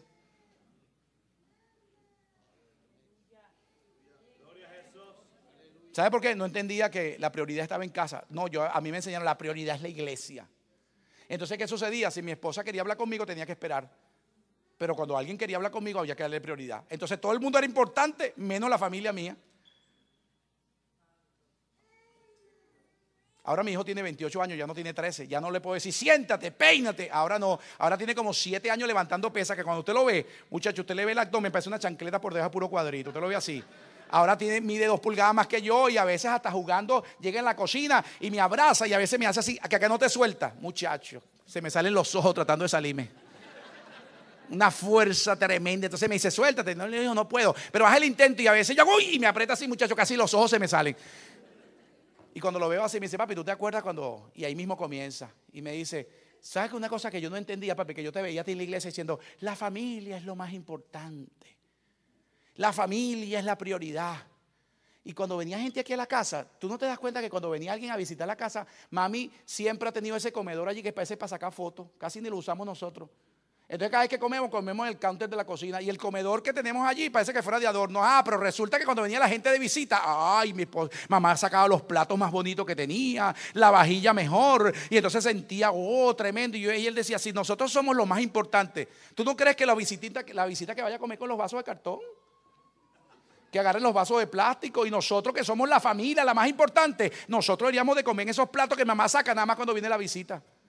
Y a veces yo le decía, hijo, pero escúchame, y mi esposa me ponía por detrás y me decía, cállate, que jugando se dicen las cosas más. Y yo, ¿sabes lo que me di cuenta? Eran los reclamos de los errores que cometí, pensando que complaciendo a la iglesia, mis hijos lo iban a entender. ¿Y ¿sabes lo que hice?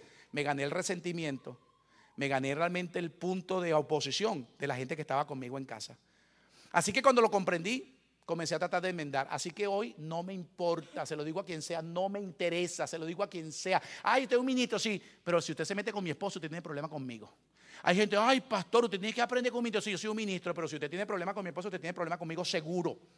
Y hay gente varón, pero usted tiene que ser un Sí, yo soy un siervo de Dios, pero mi esposa se respeta. ¿Por qué? Porque acepté mucho tiempo, ay, sí, mi esposa, no, mi esposa ahorita, si usted no me quiere a mi esposo, usted no me quiere a mí. Se acabó, eso no lo negocio. Es que no importa lo que usted pueda pensar, mi familia es prioridad. Así que si yo estoy hablando ahorita y mi hija me está llamando, aprendí que mi familia es importante. Así que hoy mis hijos pueden decir, papi, lo hubieses hecho de pequeño. Pero cada vez pasa, no tenía el conocimiento. Entonces ahorita puedo estar hablando con quien sea y mi hija me está llamando y le digo, hermano, un momentico, mi hija me llama, espérese un momentico. Antes, ah, no, ella espera. Ahora no importa quién sea, la agarro, le digo, dime, hija. Ay, papi, mira, tú sabes que vengo manejando y el carro le está sonando un ruido raro. Le digo, ¿pero qué le suena? Me dice, es un ruido así, pero ¿por dónde? ¿Lo sientes abajo? Es como, un, como que si fuera de repente como, como algo que está pegando en el motor. Y entonces le digo, hágame algo, mírame el tablero. ¿Está alguna luz prendida? ¿Hay algo que prende en el tablero que veas? No, no veo nada.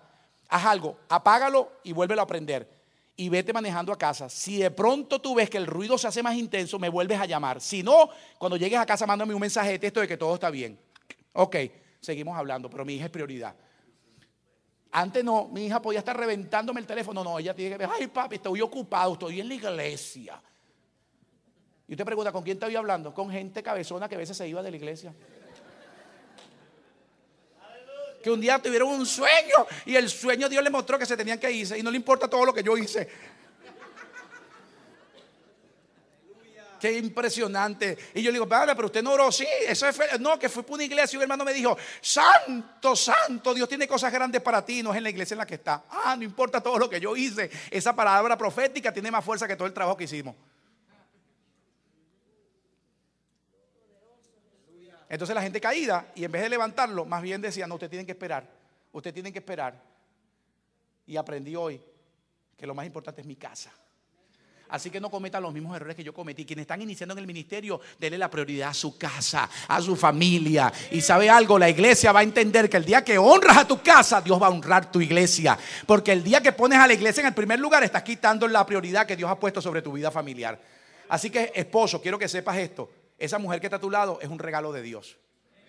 Dios la ha puesto para que cuando ella esté caída, entiéndele, las mujeres son complejas. Así que cuando una mujer cae, el hombre tiene que aprender a entender que ella es emocional. Los hombres no entendemos de emociones porque Dios no nos creó emocional. Así que Dios te dice, ámala.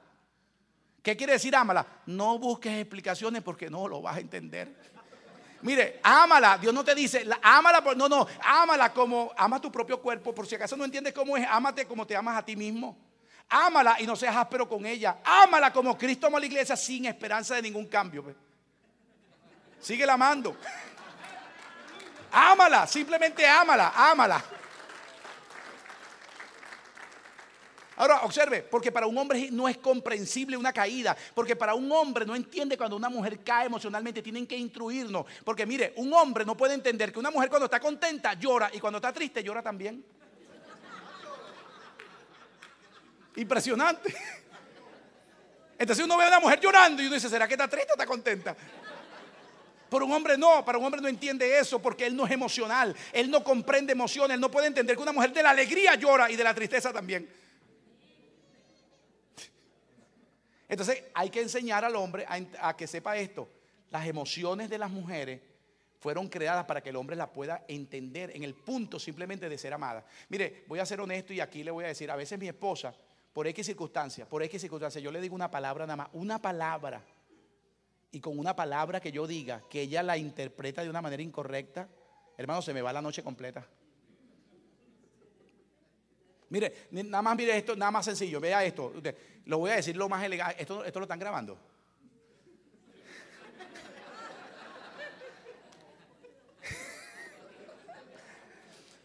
mire, mire esto. Mi esposa está planchando y está planchando uno de sus mejores vestidos según su repertorio. Y de momento, en un descuido, se quedó allí y la plancha agarró y le abrió un hueco al vestido como el tamaño de una cuora, así, aquí. Y ella, wow, papi, no puede ser. Y cuando yo me quedo viendo el vestido, mano, un hoyo así. Y yo, wow, tal. Y entonces yo le digo, wow. Y entonces ella empieza, wow, wow, es que cuando de verdad, qué cosa. Porque es que yo tengo que hacerlo todo. Es que toda la carga la tengo. Y empieza entonces, yo no tengo culpa que se quemó el vestido. Ah, sí, porque es que todo lo tengo que hacer. Yo tengo que estar pendiente de la comida de los muchachos, tengo que planchar, yo tengo que tener lo tuyo. Y comienza, parece que le dan Entonces yo tratando de buscar una forma de decirle algo que la tranquilice, le digo, negra, pero mira, wow, mira el vestido, mira nada más donde pusiste la temperatura. Si te das cuenta, esto es seda. La temperatura de la seda, wow, lo estás poniendo en una temperatura que no está apto para ello. Y mi esposa se me queda viendo así y me dice, aparte de lo que me, me vas a hacer sentir estúpida.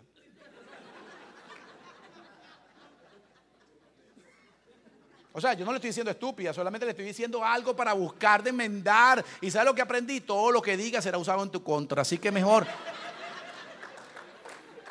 ámala, entiéndela, está caída. Emocionalmente no hay explicación. Así que, ¿sabe lo que he aprendido? Aprendí algo y esto lo he aplicado. A veces cuando me cuenta algo, hay un problema. Mire nada más este punto. Quiero aplicárselo a cada hombre. Las mujeres a veces son tan emocionales que uno no puede comprender cómo sus emociones cambian de un momento a otro. Así que me llama papi y yo digo, dime, no papi, que venga para la casa, que mira que... Y yo le digo, dime, dime, no papi, quiero hablar contigo, ven para la casa porque hay un problema. Pero ¿cuál es el problema? No, ven para la casa, muchacho, me pone la cabeza así. Para mí, yo quiero que me diga, ella no, ella tiene que esperar a casa. Y yo vengo, y le voy a ser honesto, vengo pensando que sería lo que pasó. Wow, sería que el hijo hizo algo, o sería que tal cosa. Y vengo con la cabeza que parece un rompecabezas, ¿ok? Y yo llego a la casa y le digo, ah, dime. Y me dice, no, papi, que mira. Y me cuenta el problema. Y cuando me lo cuenta, es un problema, pero me lo puedo haber dicho mañana. Pero para ella, ven para casa ya. Y yo digo, claro, yo no se lo digo. Pero si yo me pongo a pensar, digo, guapa, eso me hiciste venir algo que me lo puedo haber dicho mañana, pero para ella es un problemón así. Ay, el mundo se está cayendo. Y cuando yo la escucho, le digo, ah, ok, eh, internamente me molesta, pero yo no le voy a decir que me molesta. Le digo, ok, tranquila, no te preocupes que yo me encargo de eso. Basta que yo le diga me encargo de eso, se le quitó la carga. Aunque, y que le voy a ser honesto, le voy a ser honesto, yo no sé ni cómo me voy a encargar, pero ella lo que quiere es que yo, ella escuche, yo me voy a encargar de eso. Y ay, gracias, papi, tranquila, no te preocupes. Yo no sé ni cómo, pero ella lo que quiere es que yo le diga que yo me encargo. ¿Entiende? Ahora ve el punto. Dios está estableciendo ese parámetro. Hombre, mira a tu mujer y verla. No es que ella es un problema, es que Dios la creó así. Gloria a Jesús.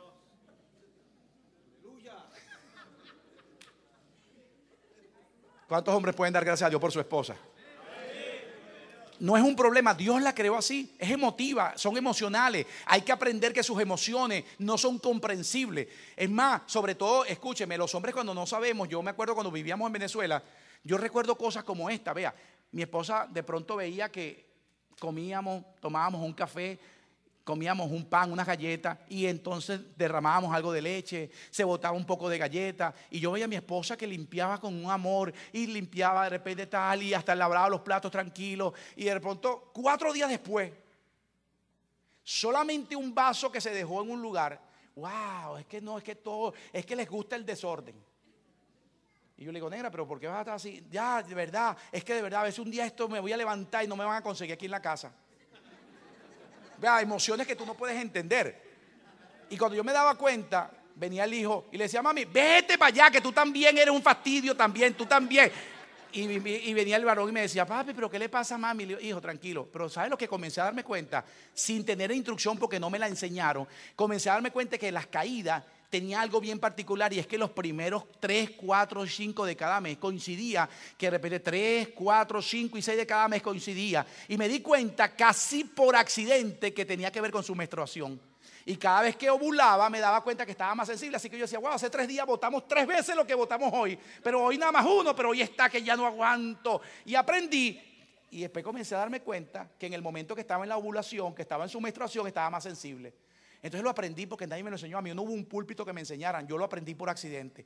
Así que a veces venía el hijo, ay, yo le decía, papi, ¿qué va? tranquilo, tú no lo vas a entender. Cuando seas adulto te lo explico. Así que vamos afuera a jugar básquet. Vente, vamos a jugar allá afuera y déjame a mí tranquila. Así que me ponía a jugar básquet con el niño. ¿Sabe por qué? Si se lo explico, queda loco.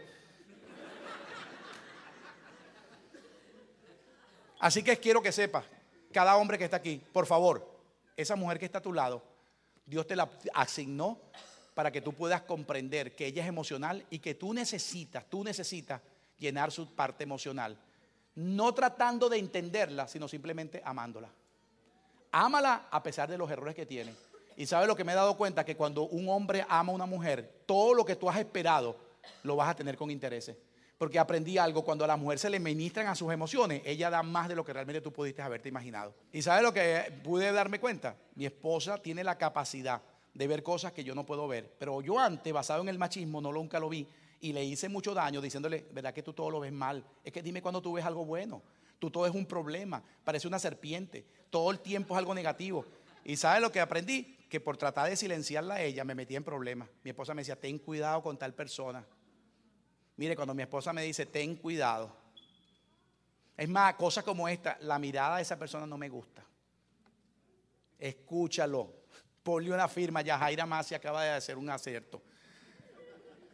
Yo tenía la capacidad de que yo, ella me dice, yo no puedo entender cómo te veo en el púlpito tan leónico, brutal, apoteósico. Te veo en el púlpito, muchacho, y cuando te veo haciendo negocio parece un bebé. Confías en todo el mundo, más noble que volverlo a decir, para ti todo el mundo es bueno. Yo nada más cuando lo veo, muchacho, y mi esposa dice, yo conozco los cojos hasta sentados.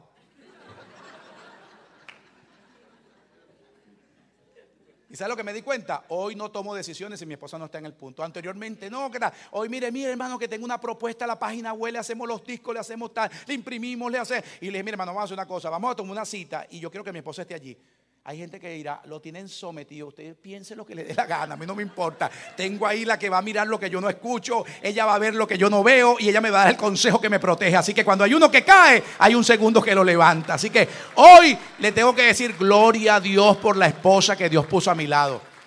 Y sabe lo que le puedo decir hoy, que cuando usted honra la posición de esa esposa, el próximo versículo se cumple más fácilmente. Vea el 11 y con esto termino mi tiempo, mire. Vea el versículo 11 conmigo. ¿Cuánto tienen el versículo 11? Véalo conmigo. Hombre, esto tienes que saberlo tú porque las esposas a veces no se atreven a decirlo. Mire esto. Verso 11, ¿cuánto lo tienen? Dice, dos son mejor que uno porque, ¿qué dice? Dígalo fuerte, ¿por qué?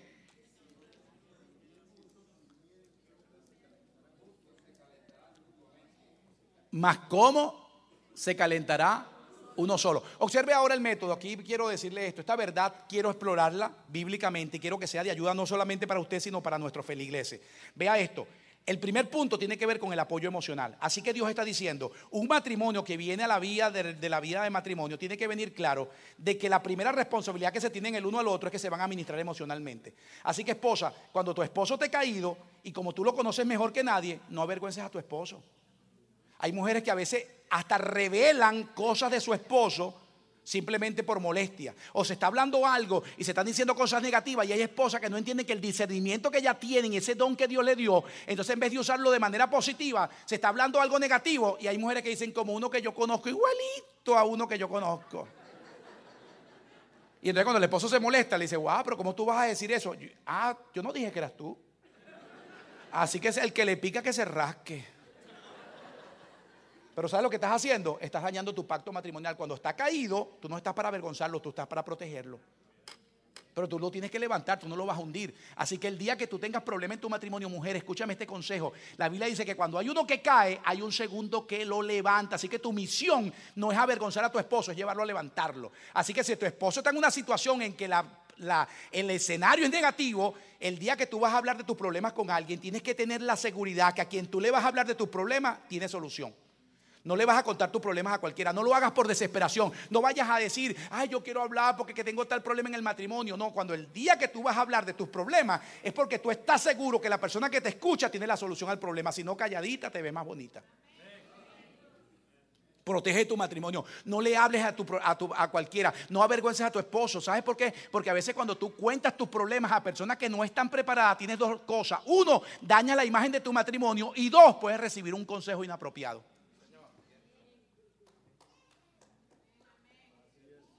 Así que cuando cae, hay un segundo que lo levanta. Así que yo no estoy para. Mire, si yo le permitiera a mi esposa que pasara por aquí, me conoce, son 30 años. Ella dice: Yo te conozco más que a ti mismo.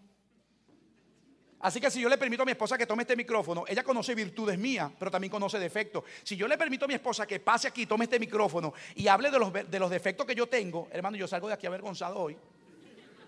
Mire las mujeres cómo se ríen, cada una conoce el suyo, pero usted no está para avergonzarlo, usted está para protegerlo, porque cuando cae hay un segundo que lo levanta. Así que mujer, no le comentes tus problemas a cualquiera. El día que vas a hablar de tus problemas es porque estás seguro que con el que va a hablar tiene la solución para tu problema. Si no, vamos a seguir esperando, seguiré orando a Dios, pero mis problemas no los voy a revelar así, porque mi esposo está en una situación y yo no lo voy a avergonzar. Si puede levantar su mano y bendecir a Dios hoy. Porque hasta ahorita las mujeres estaban así, ahora se fueron los amenes, hasta los movimientos de cabeza. Tu esposo es un regalo de Dios. Así que no es perfecto, no lo compares con nadie. Ese es tu esposo con defectos y con virtudes y tú estás para compensar los defectos que él tiene. Así que el día que haya un momento que vas a hablar con alguien, tienes que saber que el día que le vas a compartir tus problemas a alguien, tienes que saber, Dios me está diciendo que si voy a hablar con alguien, no es para terminarlo de hundir, es para levantarlo. ¿Sí o no? Cuando cae lo levanto. Así que yo no voy a hablar con cualquiera. Yo tengo que hablar con alguien que me dé soluciones. O sea, tú no le vas a ir a contar tus problemas a alguien que tiene tres divorcios. ¿Qué te va a decir? Divórciate. Porque eso es lo que hace. Tú no le puedes pedir un consejo de economía al que no paga las deudas. Porque ¿qué te va a decir? Declárate en bancarrota. Porque cada quien te va a dar hasta donde llega. Por eso Jesucristo, nuestro patrón de enseñanza, Jesucristo dijo, si un ciego guía a otro ciego, los dos caen en el mismo hoyo. Así que Jesucristo te dice, si alguien está ciego, no hables con otro ciego. Por lo menos si vas a hablar con alguien, busca un tuerto. Por lo menos alguien que vea por un ojo, que diga, tranquilo, que yo estoy viendo por uno. Por lo menos veo un poquito más, pero no puedo ir a buscar otro ciego. Puedes decir amén a eso. O sea, necesitamos estar claros. Si yo hablo con alguien, es para ayudar a levantar. Si no, voy a mantenerme callado porque mi propósito no es hundir a mi cónyuge, es levantarlo. Ahora, ve al verso 11. Y dos que duermen juntos se van a calentar como mutuamente. Ahora observe, vea que, que es interesante que el calentamiento físico va unido al apoyo emocional. ¿No le parece interesante? Vea, el verso 10 está diciendo que cuando hay uno que cae, hay un segundo que lo levanta. Está diciendo que el que está caído es ayudado por el que está de pie. Y el día que cae el que está de pie, el otro lo ayuda a levantar. ¿Eso qué quiere decir? Yo te apoyo a ti en las emociones, tú me apoyas a mí. Así que yo no voy a buscar mi satisfacción emocional en las redes sociales. Me voy a meter en Facebook para ver si consigo el novio que yo tenía antes de haberme casado. No deje que las redes lo enreden, ¿ok? Ahora veo a las personas así, parece que como, eso- como esos perritos que van en los carros, que tienen un sprint, que... Sí, a veces usted se mete a buscar emociones donde no tiene que hacerlo. Así que si usted sabe que está frágil, no se ponga a buscar personas que le ponen en riesgo su vida matrimonial. Hay que proteger lo que se tiene. No trate de buscar afuera lo que no está consiguiendo adentro. Es más, le voy a decir un consejo. No tenga Facebook en privado. De que, si, mire, si mi esposa me agarra mi teléfono a mí, y cuando me lo va a agarrar, le digo, no me agarre el teléfono. Y cuando me lo agarra todo bloqueado. Y la clave, no, yo tengo que darte la clave. ¿Por qué? No, no, porque esa es mi clave. ¿Y por qué? No, no, porque tú no tienes que ver mi teléfono. Mire, si yo tomo un comportamiento así, algo raro hay. Porque el que no la debe, no la teme. Así que tú puedes agarrar mi teléfono y revisarlo hasta donde tú quieras. No la clave que yo tengo tú la tienes, así que no hay ningún problema. Yo tengo la clave tuya, así que los amigos tuyos son mis amigos y los amigos míos son los tuyos.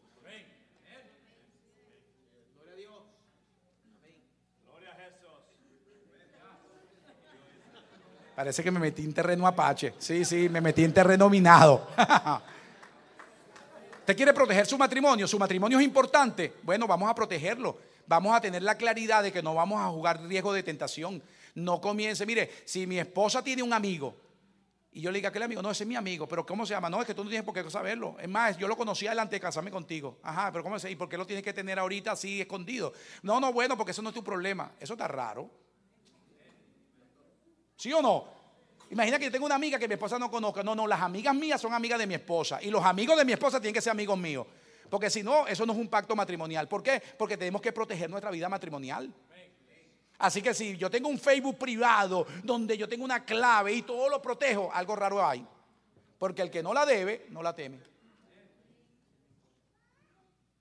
Veo gente que se me queda viendo así como ganado cuando está mirando portal nuevo, como que, wow, ¿qué fue lo que pasó aquí?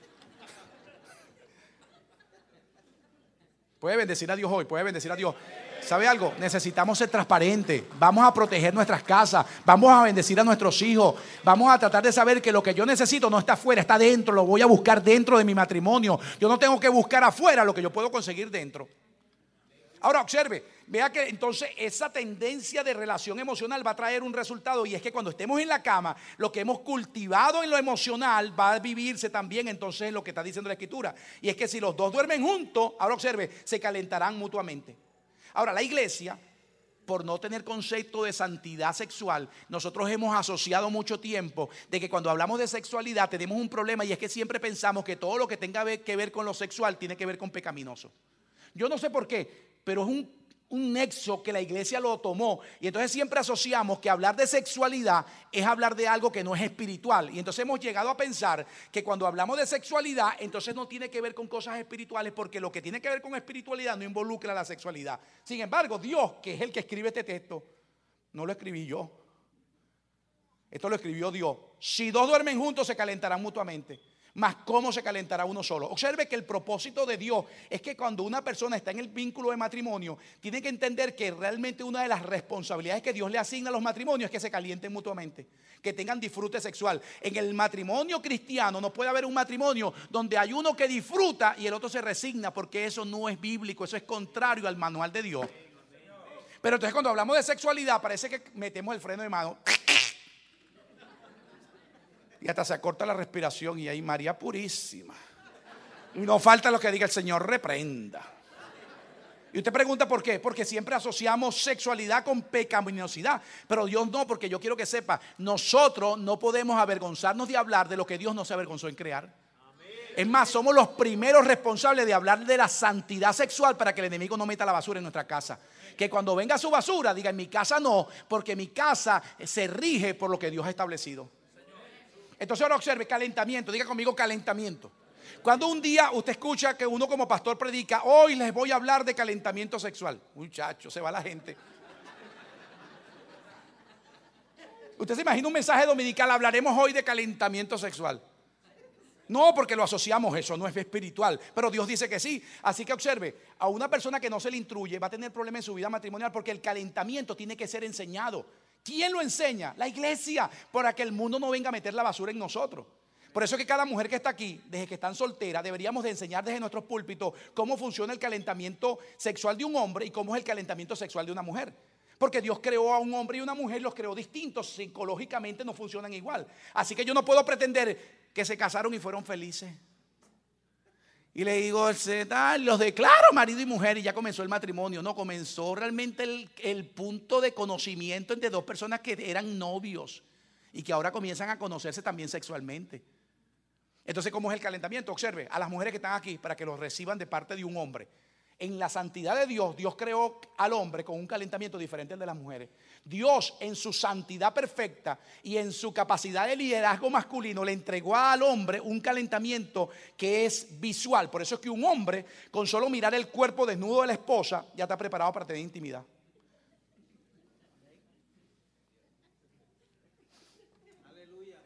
Ahora veo a las mujeres así como que... Ay, mm.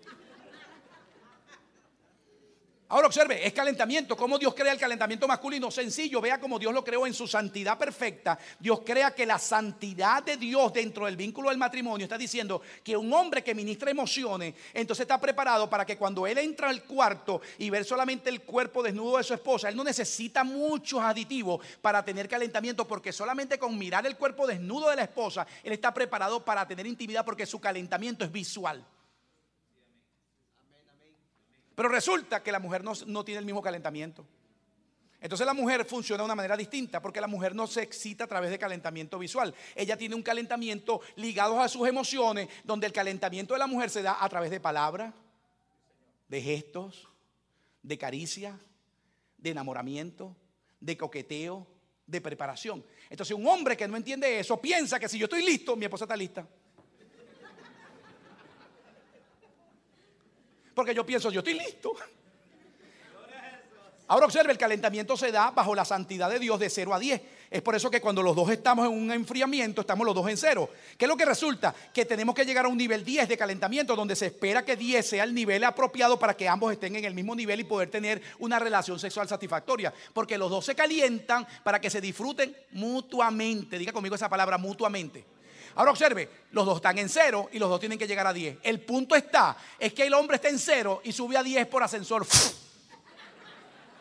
Y ya llegó aquí, muchachita, como el 4 de julio con los fireplay.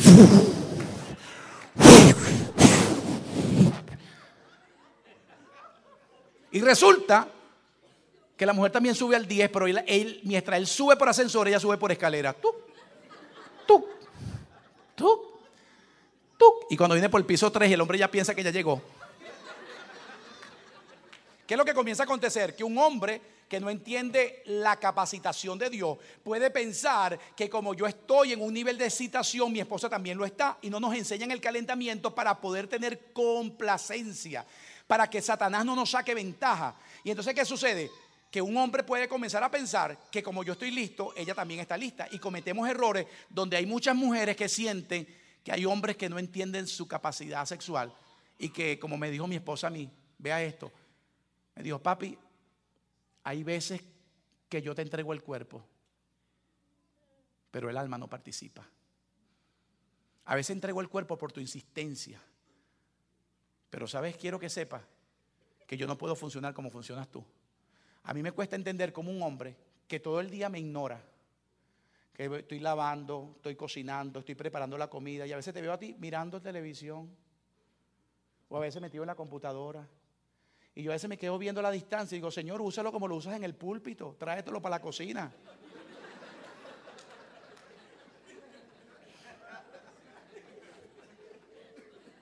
Pero ella dice, no voy a decir nada para que no diga que yo quiero pelear.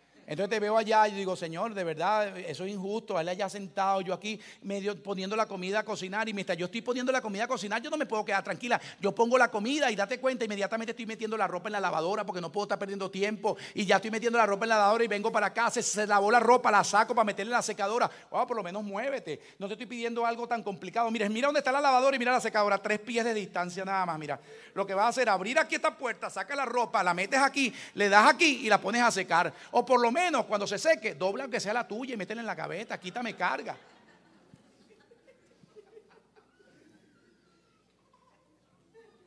Ahora, ¿sabes lo que me dice mi esposa? No veo que mueves un dedo para nada. Y yo digo, no voy a decir nada, Señor, cállame la boca, tráncame la lengua porque no quiero hablar. Porque de verdad me siento, de verdad que no hay un hombre que no entiende lo que yo le digo que me ayude. Pero no voy a decir nada. Y cuando estoy esperando que por lo menos te pares para ayudarme, ay, hazme un café. Y mi esposa dice, wow, hazme un café. Y te hago el café. Y ¿sabes lo que me molesta? Es que todavía te hago el café. Y ni siquiera la taza que tú ensuciaste por el café que tú te tomaste, la tuya, la taza que ensuciaste por el café, ni siquiera esa la lava. Entonces, ¿qué pasa? Cuando entramos al cuarto, yo estoy extenuada. Mi esposa me dice, estoy cansada.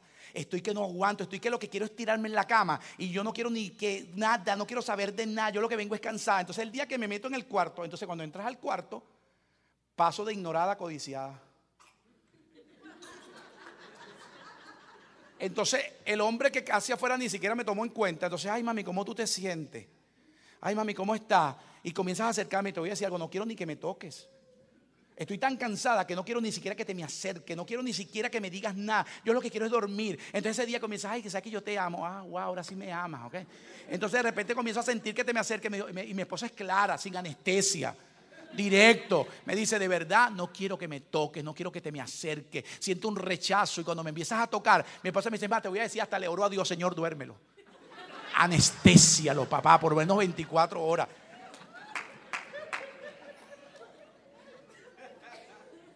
Sí, porque me pasó, no puedo pretender que así un momento ignorada totalmente, entonces entras y te transformas y entonces entras al cuarto y parece como Superman lleno de pasión. Y entonces llegas ahí y todavía pretendes, después que he estado ignorada y ahora entras al cuarto, todavía espera que tengamos unas olimpiadas sexuales.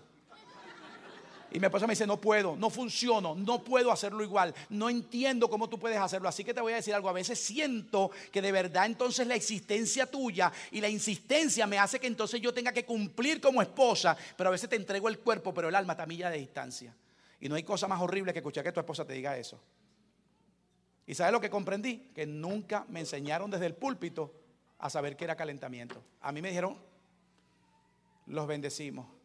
Y el día que yo fui un día para un problema matrimonial, yo me acuerdo que le dije, pastor, mire, estamos teniendo problemas. Y el pastor me dijo, vamos a orar. Y me dijo, recibe. Y me dejó ahí.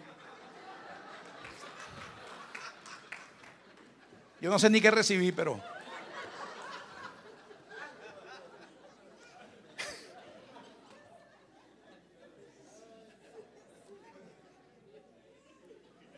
Y yo me quedé viendo y no se acabó la consejería, eso era todo, recibe. Y sentí que me movieron el pelo así nada más, guagua. Y listo.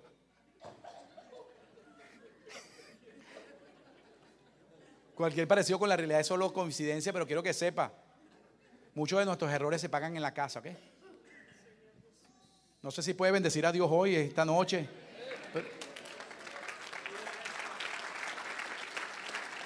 Yo sé que el tiempo ha avanzado, pero voy a decirle esto. Mire nada más este punto solamente.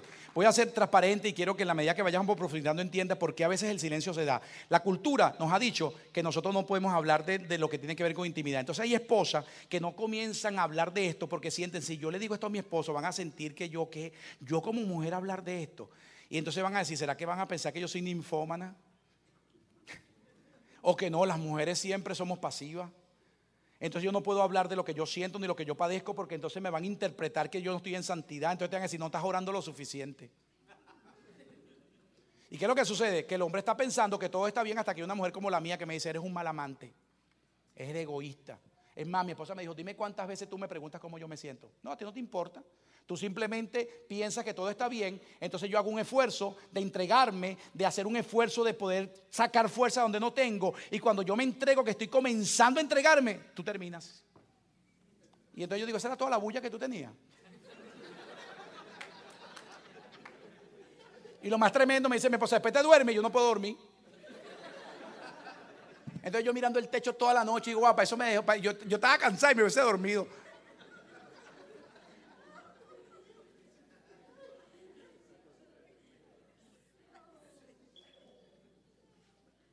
No sé si la risa es amén o... Pero quiero que sepa, cometí errores porque no tenía instrucción. Ahora observe, mire, voy a hacer esto. Nada más cuando hablamos de los aparatos genitales, nada más vea esto. Los nombres de los aparatos genitales nada más, que son aceptados comúnmente. Por ejemplo, el aparato genital masculino se llama pene y el de la mujer se llama vagina. Científicamente está probado y se, donde usted agarre un libro de anatomía se va a dar cuenta que son los nombres comunes. Usted ve el aparato masculino pene y el de la mujer vagina. Si usted creció en un hogar como el mío, yo venía y tenía tal vez nueve años. Yo recuerdo que escuchaba la palabra pene. Y yo venía y escuchaba pene. Y yo decía, ¿qué será pene? Y venía y le preguntaba a mi mamá, mamá, mamá, ¿qué es pene? Muchacho, mi mamá ponía los ojos como dos huevos fritos. Y me veía como un búfalo y me decía, para eso sí tiene las orejotas paradas, ¿verdad? Para eso sí anda con las orejas paradas. Y yo me quedaba viendo a mi mamá esperando la respuesta. No, y mi mamá parece un búfalo respira. Para eso sí anda con las orejas para. Vaya a estudiar qué es lo que usted tiene que hacer. Y yo salía corriendo sin saber lo que había preguntado.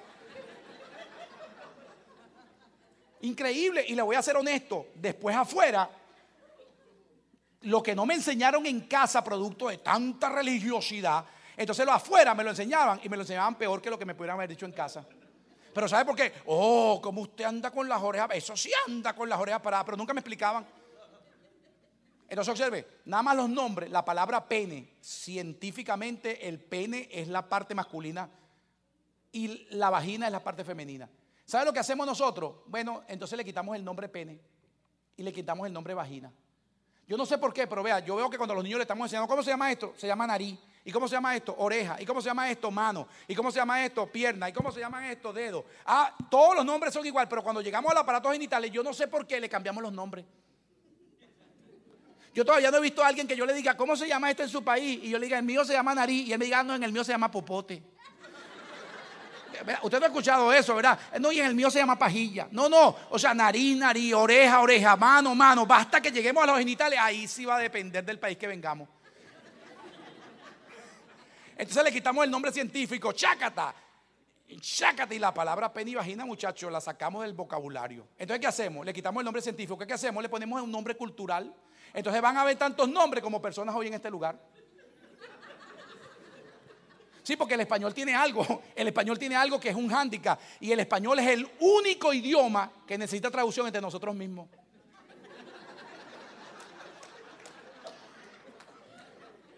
Entonces usted ve, le quitamos la palabra pene y le quitamos la palabra vagina. ¿Qué hacemos? Le ponemos un nombre cultural. ¿Cuál es el nombre cultural? Bueno, dependiendo del país. Entonces usted ve el pitico, el pirulín, el bichito, la cosita, la fresa, la cotorra, la papaya y usted, Padre de la Gloria. Impresionante. Yo me acuerdo una vez que le digo a la hermana, un niño estaba con un fastidio ahí en la iglesia, la hermana, por favor, quítale el pitico al niño. Pastor, ¿qué usted está diciendo? Y yo le digo, ¿qué? Eso que acaba de decir, ¿qué qué? Eso que acaba de decir ahorita, que le quite el pitico, pastor, y lo va a volver a decir, pastor. Y yo le digo, no entiendo qué me está diciendo. Y se me queda viendo así como una malicia, pastor, este, y yo le digo, ¿por qué? O sea, lo que el niño tiene, o sea, que se lo quite, el pitico. Ah, usted le llama pitico al silbato. Ah, bueno, en mi país le llaman pitico, pitico, el pito. Ah, ay, no, en el mío no, ay, pastor. Y, y, usted lo fuera visto hasta el movimiento, parecía un caracol. Ay, no, en el mío, pastor. Ay, esa palabra en mi país. Y yo le digo, ¿qué pasa? Ah, no, esa palabra no se puede decir. ¿Cuál pito? Ay, pero no la sigas diciendo, pastor. Él digo, pero ¿por qué? ¿Qué, tiene la palabra? Ay, no, en el mío, pastor, es una palabra mala. ¿Por qué es mala? Ah, bueno, porque en el mío y, pujaba. Y yo, padre, me tiene desesperado. ¿Qué pasa con la palabra pito? Ay, que en mi país así le llaman, eh, así le dicen, y ay, era una cuestión como que le estaba dando como, como epilepsia. Y después yo le digo, ¿qué? O sea, no, porque así le llaman a la parte del hombre. Y le digo, ah, al pene. Ay, es que usted habla de una manera, pastor. Y le digo, ah, no, en mi país se le llama pito. Otro día estoy en un lugar y de repente estoy hablando y le digo a una persona que de repente estamos, estamos hablando de una fruta y yo digo el nombre papaya. Y yo, hermano, ay, pastor. Y digo, ¿qué pasa? Y ya yo dije, seguro que aquí viene otra palabra como pitico. Y yo le digo, ¿qué? No, que la papaya está buena. Pastor. Y yo le digo, ¿qué pasa? Y entonces me dice, ay, ¿usted cómo, qué, significa para usted papaya? Y le digo, papaya, esa fruta que está ahí. Ah, no, en el mío se llama fruta bomba. Ah, no, nunca había escuchado fruta bomba. En el mío se le llama papaya. Ay, no, en el mío, que, ah, no, así le llaman a la parte de la mujer en mi país. Ay, no sabía, nunca lo había escuchado. Otro digo cotorra. Ay, cotorra, pastor. Cotorra, y yo, es un loro que tiene muchos colores. todo el tiempo tenemos que estar. Entonces venimos a los púlpitos y en vez de tener libertad, estamos más bien amarrados. Entonces de repente dices bicho y los puertorriqueños brincan, ¡ay, santo Jehová! Sí, entonces que no, eso es un insecto que, que tal y hay que explicar. Y impresionante.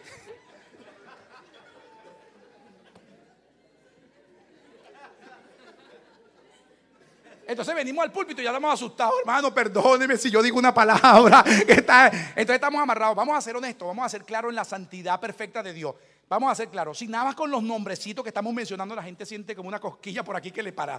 Nada más con los nombres nos paniqueamos y nos sentimos así como que, wow, ¿qué es lo que está diciendo el pastor? Vamos a ser honestos. Si nada más con los nombres nos cuesta aceptar nada más mencionarlo, ¿usted se imagina quién le va a meter mano al sexo oral, sexo rectal, manipuladores, vibradores, crema, homosexualismo. ¿Quién le va a meter mano? Si nada más cuando decimos nada más un nombrecito, pitico, ay Dios mío, Señor reprenda. Nada más con los nombrecitos estamos paralizados porque no podemos ni avanzar de allí y tenemos que hasta pedir perdón por lo que decimos. Yo le pregunto, en la santidad perfecta de Dios de un matrimonio que hoy tiene que presentarle defensa a una sociedad que cambia, ¿quién le va a meter mano a los manipuladores, a los vibradores, a las propagandas que son enfermizas, a los, a los mensajes satánicos? ¿Quién le va a meter mano? Nadie, porque si nada más con el nombrecito nos paniqueamos y llegamos a la iglesia, entonces le quitamos el nombre científico.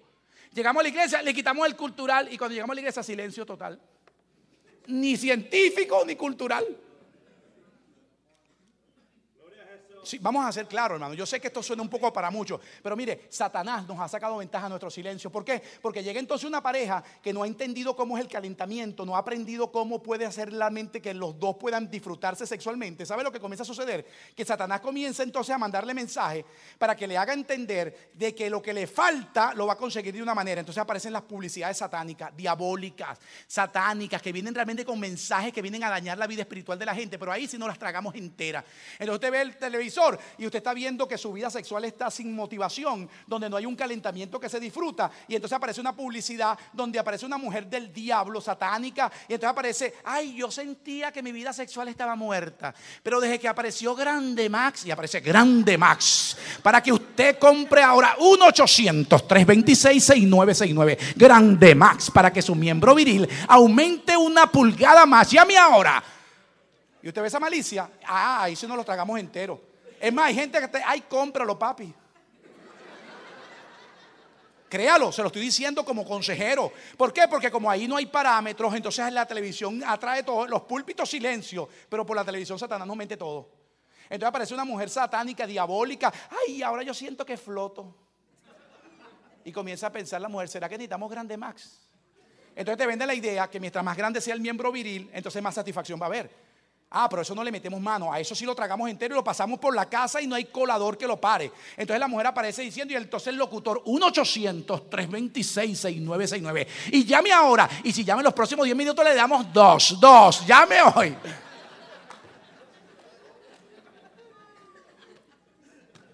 Ah, pero a eso sí, ah, eso sí no lo juzgamos. ¿Y qué sucede? Que nos meten la mentira. ¿Cuál es la mentira? Que entonces para que tu satisfacción sexual pueda realmente disfrutarse, necesitamos algo que le ponga realmente al pene unas pulgadas más. Eso es mentira. Eso es mentira, pero si nadie te dice la verdad, te lo tragas entero y empiezas a pensar que la satisfacción sexual depende del tamaño del miembro viril. Entonces compras basura y comienzas a pensar que eso es lo que necesita. Eso es mentira, es absurdo. Eso es como que yo le diga a usted que si usted tiene la nariz más grande, respira mejor. Pero si nadie le dice la verdad, usted dice, ay, sí, la nariz más grande respira mejor. O el pie grande llega primero. Y entonces pie grande, ay, pie grande, pie grande, pie grande. Entonces, ¿qué sucede? Nos mete la mentira y usted la compra y entonces metemos ese tipo de basura en la casa. Y hoy tengo matrimonios que atiendo en mi oficina que vienen a la iglesia, pero tienen pornografía para calentarse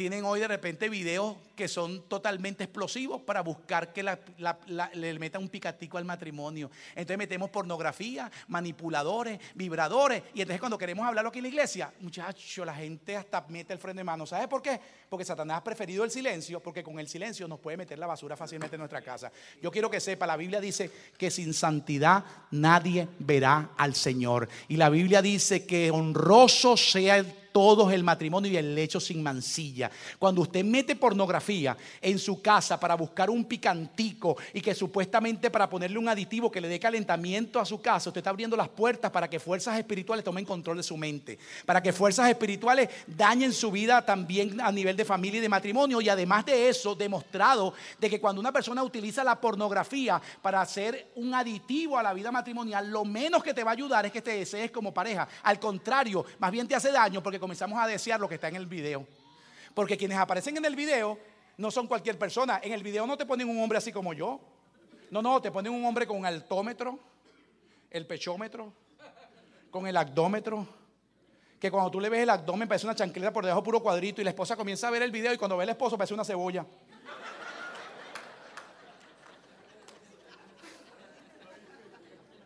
Y entonces comienza a pensar como que, wow, ¿Qué es lo que comienza a suceder? Nos están bombardeando y nos están diciendo que el calentamiento va a depender de lo, que está allí y comienzas a pensar que lo que tú necesitas no está en tu casa, sino fuera de tu casa. Así que si hoy usted quiere estar en este lugar y sacar provecho, le voy a decir algo. Yo sé que nos han silenciado la boca, pero yo quiero hoy decirle, Dios quiere que nuestros matrimonios sean transparentes. Así me siento. Esto necesito hablarlo. Quiero que me entiendas como mujer. Quiero que me comprendas como hombre. Yo también como hombre quiero que un día, de vez en cuando, seas tú la que inicie. Seas tú la que me busque. Porque no puede ser que yo soy siempre el que tengo que iniciar. Entonces yo me siento como que si no fuera por mí, nunca haber intimidad sexual. Yo también como hombre quiero que sepa que yo necesito que seas tú también la que comience. Cambió la cara de los hombres ahora. ¿Sabe por qué tenemos ilusiones? Tenemos necesidades, tenemos que hablarla. Y yo quiero orar hoy con matrimonio, yo quiero orar. Y usted me pregunta por qué. Yo quiero que la santidad sea parte de su casa. Y mire nada más este punto, voy a terminar y oro con esto. Mire, vea nada más esta ilustración. Calentamiento tiene que ser enseñado a nivel de conversación. Calentamiento tiene que ser enseñado fuera de la habitación. Los hombres necesitamos saber que para que una mujer te entregue el cuerpo, escúchalo, hombre, escúchalo. Las mujeres no te lo dicen, pero te lo voy a decir yo de una mujer que me lo transmitió a mí. Una mujer no puede entregar el cuerpo si primero no le tocas el corazón. Una mujer no puede entregar el cuerpo si primero no le tocas el corazón. Por eso es que la mujer quiere que haya un hombre que ministre sus emociones. Cuando una mujer siente que se le toca sus emociones, ella entrega el cuerpo fácilmente. Pero ella nunca podrá entregar el cuerpo si no está siendo ministrada en el corazón. Mire nada más esto. Mire la ilustración psicológica. Una mujer está en el baño y se está bañando. Mire esto nada más para que pueda haber diferencia. El hombre se está allí y de repente la mujer está bañándose y la mujer sale del baño terminando de bañarse y la mujer sale desnuda. Apenas el hombre la mira, ya inmediatamente él la ve, inmediatamente dice, la noche se puso buena. Sexo. Porque él no piensa en otra cosa, él simplemente ve el cuerpo desnudo, llega un mensaje, el cerebro se activa y la palabra sexo aparece inmediatamente. Así que mujer, te voy a decir algo. Hay mujeres que me dicen, pastor, de verdad, yo quiero que usted ore por mi esposo porque está carnal. Y le digo, ¿cómo está carnal? No, pastor, usted lo ve aquí en la iglesia, pero de verdad eh, está carnal, pastor. Y yo le digo, ¿cómo que está carnal? Estoy más mundanísimo. ¿Cómo que está mundanísimo? Sí, pastor, a veces de verdad yo no quisiera hablar de esto, pero a veces yo me estoy vistiendo y apenas yo me estoy vistiendo ya me quiere tocar y me quiere acariciar. Yo no quiero ni que me toque. Le digo, no, no, pero porque usted dice que está mundano. No, no por eso. Le digo, ¿por qué? Porque la toca. Sí, porque él me ve que me estoy vistiendo y ya se me quiere acercar. Le digo, no, no, no, no, no, no, está carnal, está normal.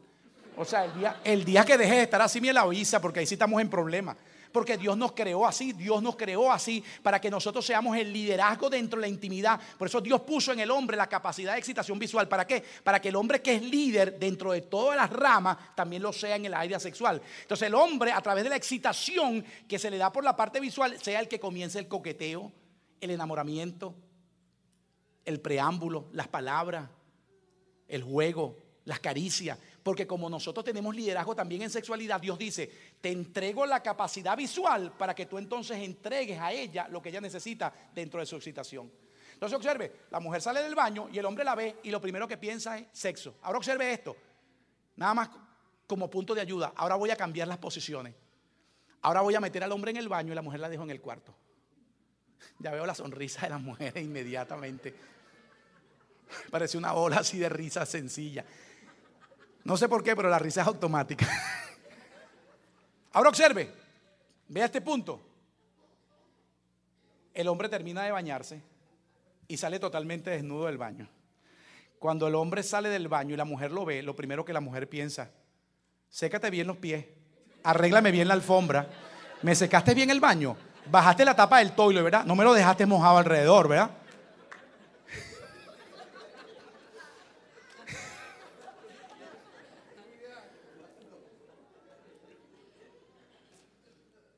Impresionante. Para un hombre no puede entender eso.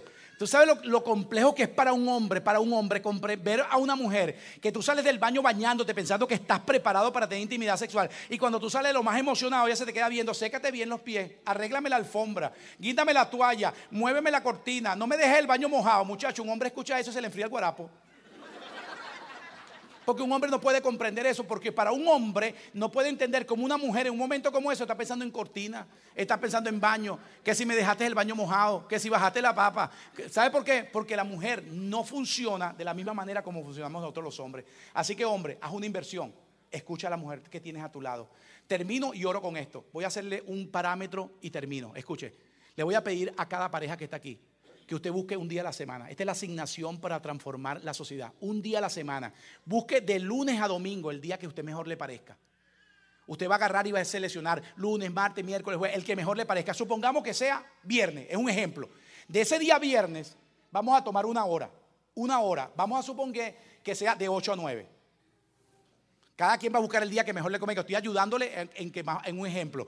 Nos vamos a citar para decir nuestro matrimonio va a tener cambio. Vamos a tener que hablar de nuestra parte emocional y vamos a hablar de nuestra vida sexual. Le vamos a dar un cambio a nuestra casa porque nuestros hijos van a ser testigos que papi y mami están diferentes. Ahora, ¿cómo lo vamos a hacer? Tenemos que hacer algo. Así que yo tengo que ayudar a levantar y yo tengo que trabajar en las emociones y las, emociones van a transformar nuestra cama y nuestra cama va a mostrar que algo está sucediendo en nuestro matrimonio. Así que vea, de lunes a, de lunes a domingo va a escoger un día. Supongamos que sea el día viernes. Ahora vamos a escoger de ese día una hora, supongamos que sea a las 8 de la noche. Y vamos a tomar ahora que de 8 a 9 de la noche, durante 13 semanas, no le estoy diciendo que va a ser por la eternidad, 13 semanas, vamos a tener una cita para la vida matrimonial. Así que ese día se apaga el televisor. Ese día se suelta el telefonito. Ese día se apagan los iPads. Ese día vamos a tener una cita para matrimonio. Una hora, no le estoy pidiendo que va a ser más tiempo, una hora. Donde usted va a citarse, por ejemplo, 13 viernes consecutivos de 8 a 9 cita matrimonial. Lo póngalo en su calendario, métalo en su telefonito y ponga viernes, 8 de la noche, cita matrimonial. ¿Qué vamos a hacer? Apagamos el televisor, soltamos los teléfonos y vamos a hacer algo vamos a tomar la capacidad de poder una cita donde vamos a hablar de los problemas que no se han resuelto en casa. Y vamos a hablar de las ilusiones que no se han cumplido. Solamente le voy a hacer esas dos asignaciones. Vamos a hablar de problemas que no se resuelven. Por ejemplo, el manejo del dinero. Por ejemplo, la educación de los hijos. Por ejemplo, vamos a hablar de ilusiones. Bueno, yo como esposa yo tengo una ilusión que no sé si algún día se cumpla, pero yo quisiera que un día nos fuéramos de vacaciones y que nos fuéramos para Europa y dejemos los niños con la abuela. Mira, aunque nunca se cumpla, pero por lo menos hable de ilusiones, que le haga mantener viva su relación. Que usted diga, aunque yo no sé, me quiero ir para Hawái, aunque yo no sé dónde queda eso, pero quiero ir. Yo quiero que por... Pero por lo menos vamos a hablarlo para que haya algo que nos mantenga viva la llama. Tenemos una meta, una ilusión. Y es que yo quiero que algún día, por lo menos, pensemos en que yo no quiero cocinar en casa. Me gustaría que comiéramos en un restaurante por lo menos dos veces al mes. Vamos a buscar cosas que nos ilusionen y que nos mantengan viva la llama del matrimonio. Y vamos a hablar de las cosas que no se han resuelto. Por ejemplo, el manejo del dinero, la relación de los terceros. Vamos a hablar de la colaboración en la casa pero vamos a resolver problemas, vamos a hablarlo y dígale, yo me siento a veces que toda la carga la tengo yo. O yo como hombre siento que yo llego a casa y cuando llego a la casa me doy cuenta que realmente las cosas no están como yo quisiera. Vamos a hablarla, vamos a ser honestos, vamos a decir dos cosas con transparencia, con la intención de resolver y no de pelear. Y cuando lleguemos a una solución la vamos a anotar. Mi amor, a partir de hoy yo te voy a ayudar por lo menos a secar la ropa. Yo voy a ayudarte a lavar los platos. Y yo como esposa voy a prestarte atención en que hay momentos voy a tener de, tratar de tener todo listo para que cuando llegue realmente las cosas en casa estén listas. ¿Sabe lo que vamos a hacer? Vamos a buscar soluciones a nuestros problemas y vamos a perseguir las ilusiones que no se han cumplido. Y téngalo por seguro que en casa te lo van a agradecer. ¿Cuántos tienen Facebook aquí? Facebook.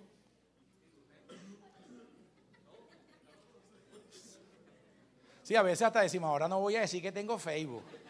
Yo tengo Facebook para que o sea, ahora le voy a decir algo, le voy a decir el por qué. Mi esposa y yo y el grupo de guerreros de oración de nuestro ministerio estamos haciendo algo. Cuando le damos la asignación a la gente, le estamos pidiendo solamente que nos escriban.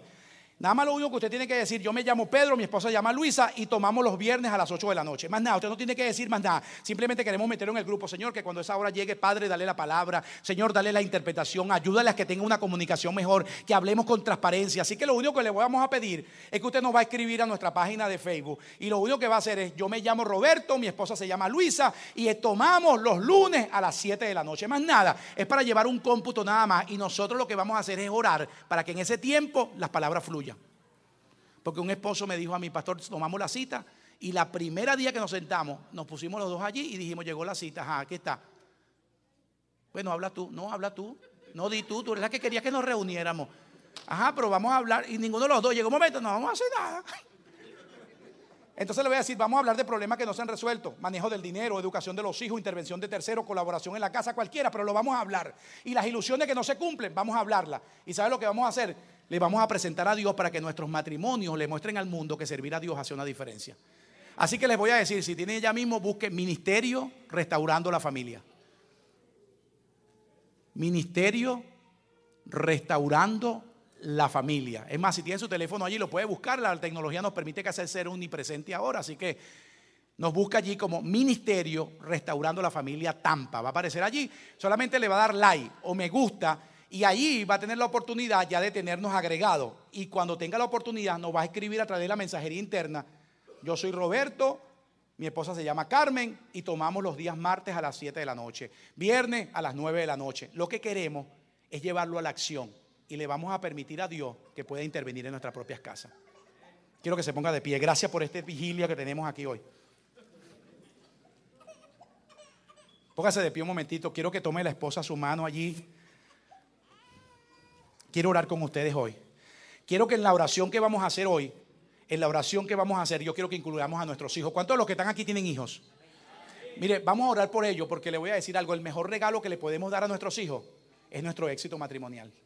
Nosotros pensamos que si le regalamos un iPhone, que si le regalamos un iPad, que si le regalamos de repente un Wii, si le regalamos un Nintendo, le estamos dando un regalo para que sepa que los amamos. Pero ¿sabe lo que está demostrado? Que cuando uno llega adulto, uno nunca recuerda los regalos que le dieron, pero sí recuerda los momentos que se vivieron. Así que hoy quiero que en esta oración podamos orar por nuestros hijos y decirle, Señor, quiero que nuestros matrimonios sea la mejor influencia que le regalemos a nuestros hijos. Así que vamos a tomar un día a la semana y vamos a cambiar nuestra casa. Vamos a hablar, no importa que a lo mejor he tenido callado esta, este momento, como esposa no me he atrevido a decir esto. Bueno, ahora en esta cita vamos a tomar este tiempo para hablar de las cosas que me he callado. ¿Por qué? Porque quiero que entonces podamos solucionar cosas que estamos necesitando. Así que adore a Dios, levante su mano un momentico. La mano que le queda allí disponible, levante, le diga, Señor, gracias. Yo quiero darte la oportunidad de que tú ministres a mis emociones hoy. Quiero darte la oportunidad para que tú puedas trabajar según lo que hoy hemos escuchado. Padre, queremos que hoy podamos tomar la decisión de poder hablar de nuestras emociones, que cuando hay uno que cae, hay un segundo que lo levanta. Señor, queremos que nos ayudes a hablar de nuestras caídas, de nuestros temores, que podamos hablar de nuestras insatisfacciones, de nuestras tristezas, que podamos comunicarnos el uno al otro aquellas cosas que muchas veces guardamos silencio. Padre, yo oro por cada hombre que está en este lugar. Quiero pedir que tú puedas darle la capacidad, el entendimiento y la sabiduría, Señor, para tomar decisiones correctas. Quiero orar con cada esposa. En este momento quiero orar por ella. Señor, para que tú puedas darle la capacidad, oh Dios, de ordenar las ideas y de poder transmitir todas aquellas cosas que le preocupan. Señor, todos los temores que están en su corazón, ella lo puede hablar como esposa. Y pido por cada hombre que está en este lugar, que tú puedas entregarnos, Señor, la capacidad del entendimiento, la oportunidad de poder oír con atención. Y Señor, queremos bendecir a nuestros hijos. Ore por ellos, diga el nombre de ellos. Yo bendigo a, aunque sean casados o solteros, diga yo quiero bendecir la vida de ellos. Yo los quiero hoy bendecir con mi matrimonio. Queremos orar para que nuestro matrimonio sea la mejor influencia que ellos se puedan llevar como regalo. Padre, yo me uno con ellos ahora, incluyo a mis hijos en esta oración. Padre, que nuestro matrimonio pueda, Señor, cumplir el apoyo emocional, que cuando hay uno que cae, hay un segundo que lo levanta y Señor, que nuestras emociones puedan traer la satisfacción de nuestra intimidad sexual. Que no haya silencio sobre las preocupaciones. Que podamos hablar de nuestras frustraciones con sinceridad. Que cada mujer pueda hablarle a su esposo cómo se siente en la intimidad. Que pueda compartirle sus temores. Que pueda hablarle sus preocupaciones. Que pueda hablarle sus tristezas que pueda hablarle de los recuerdos tristes del pasado y que tú le dé la fluidez para compartirlo y buscar solución a sus problemas. Y Padre, yo oro por cada esposo con sabiduría. Que tú, Señor, le ayudes a tomar el liderazgo de solución. Que le des la capacidad de resolver las situaciones y que también nos puedas dar como hombre la capacidad de comprender las emociones femeninas. Gracias por esta noche que estamos en este lugar. Gracias porque nos ha permitido, Señor, tener un tiempo. Lo hemos separado para nuestros matrimonios. Hemos separado esta noche para enriquecernos. Y entendemos que cuando dos duermen juntos, tienen que satisfacerse mutuamente. Lo entendemos como tu diseño y te damos las gracias en el nombre que es sobre todo nombre, en el nombre de Jesús. Amén. Puede darle un aplauso a Dios rápido allí, Señor. Gracias por tu palabra. Gracias porque nos vas a permitir hablar con fluidez de nuestras necesidades.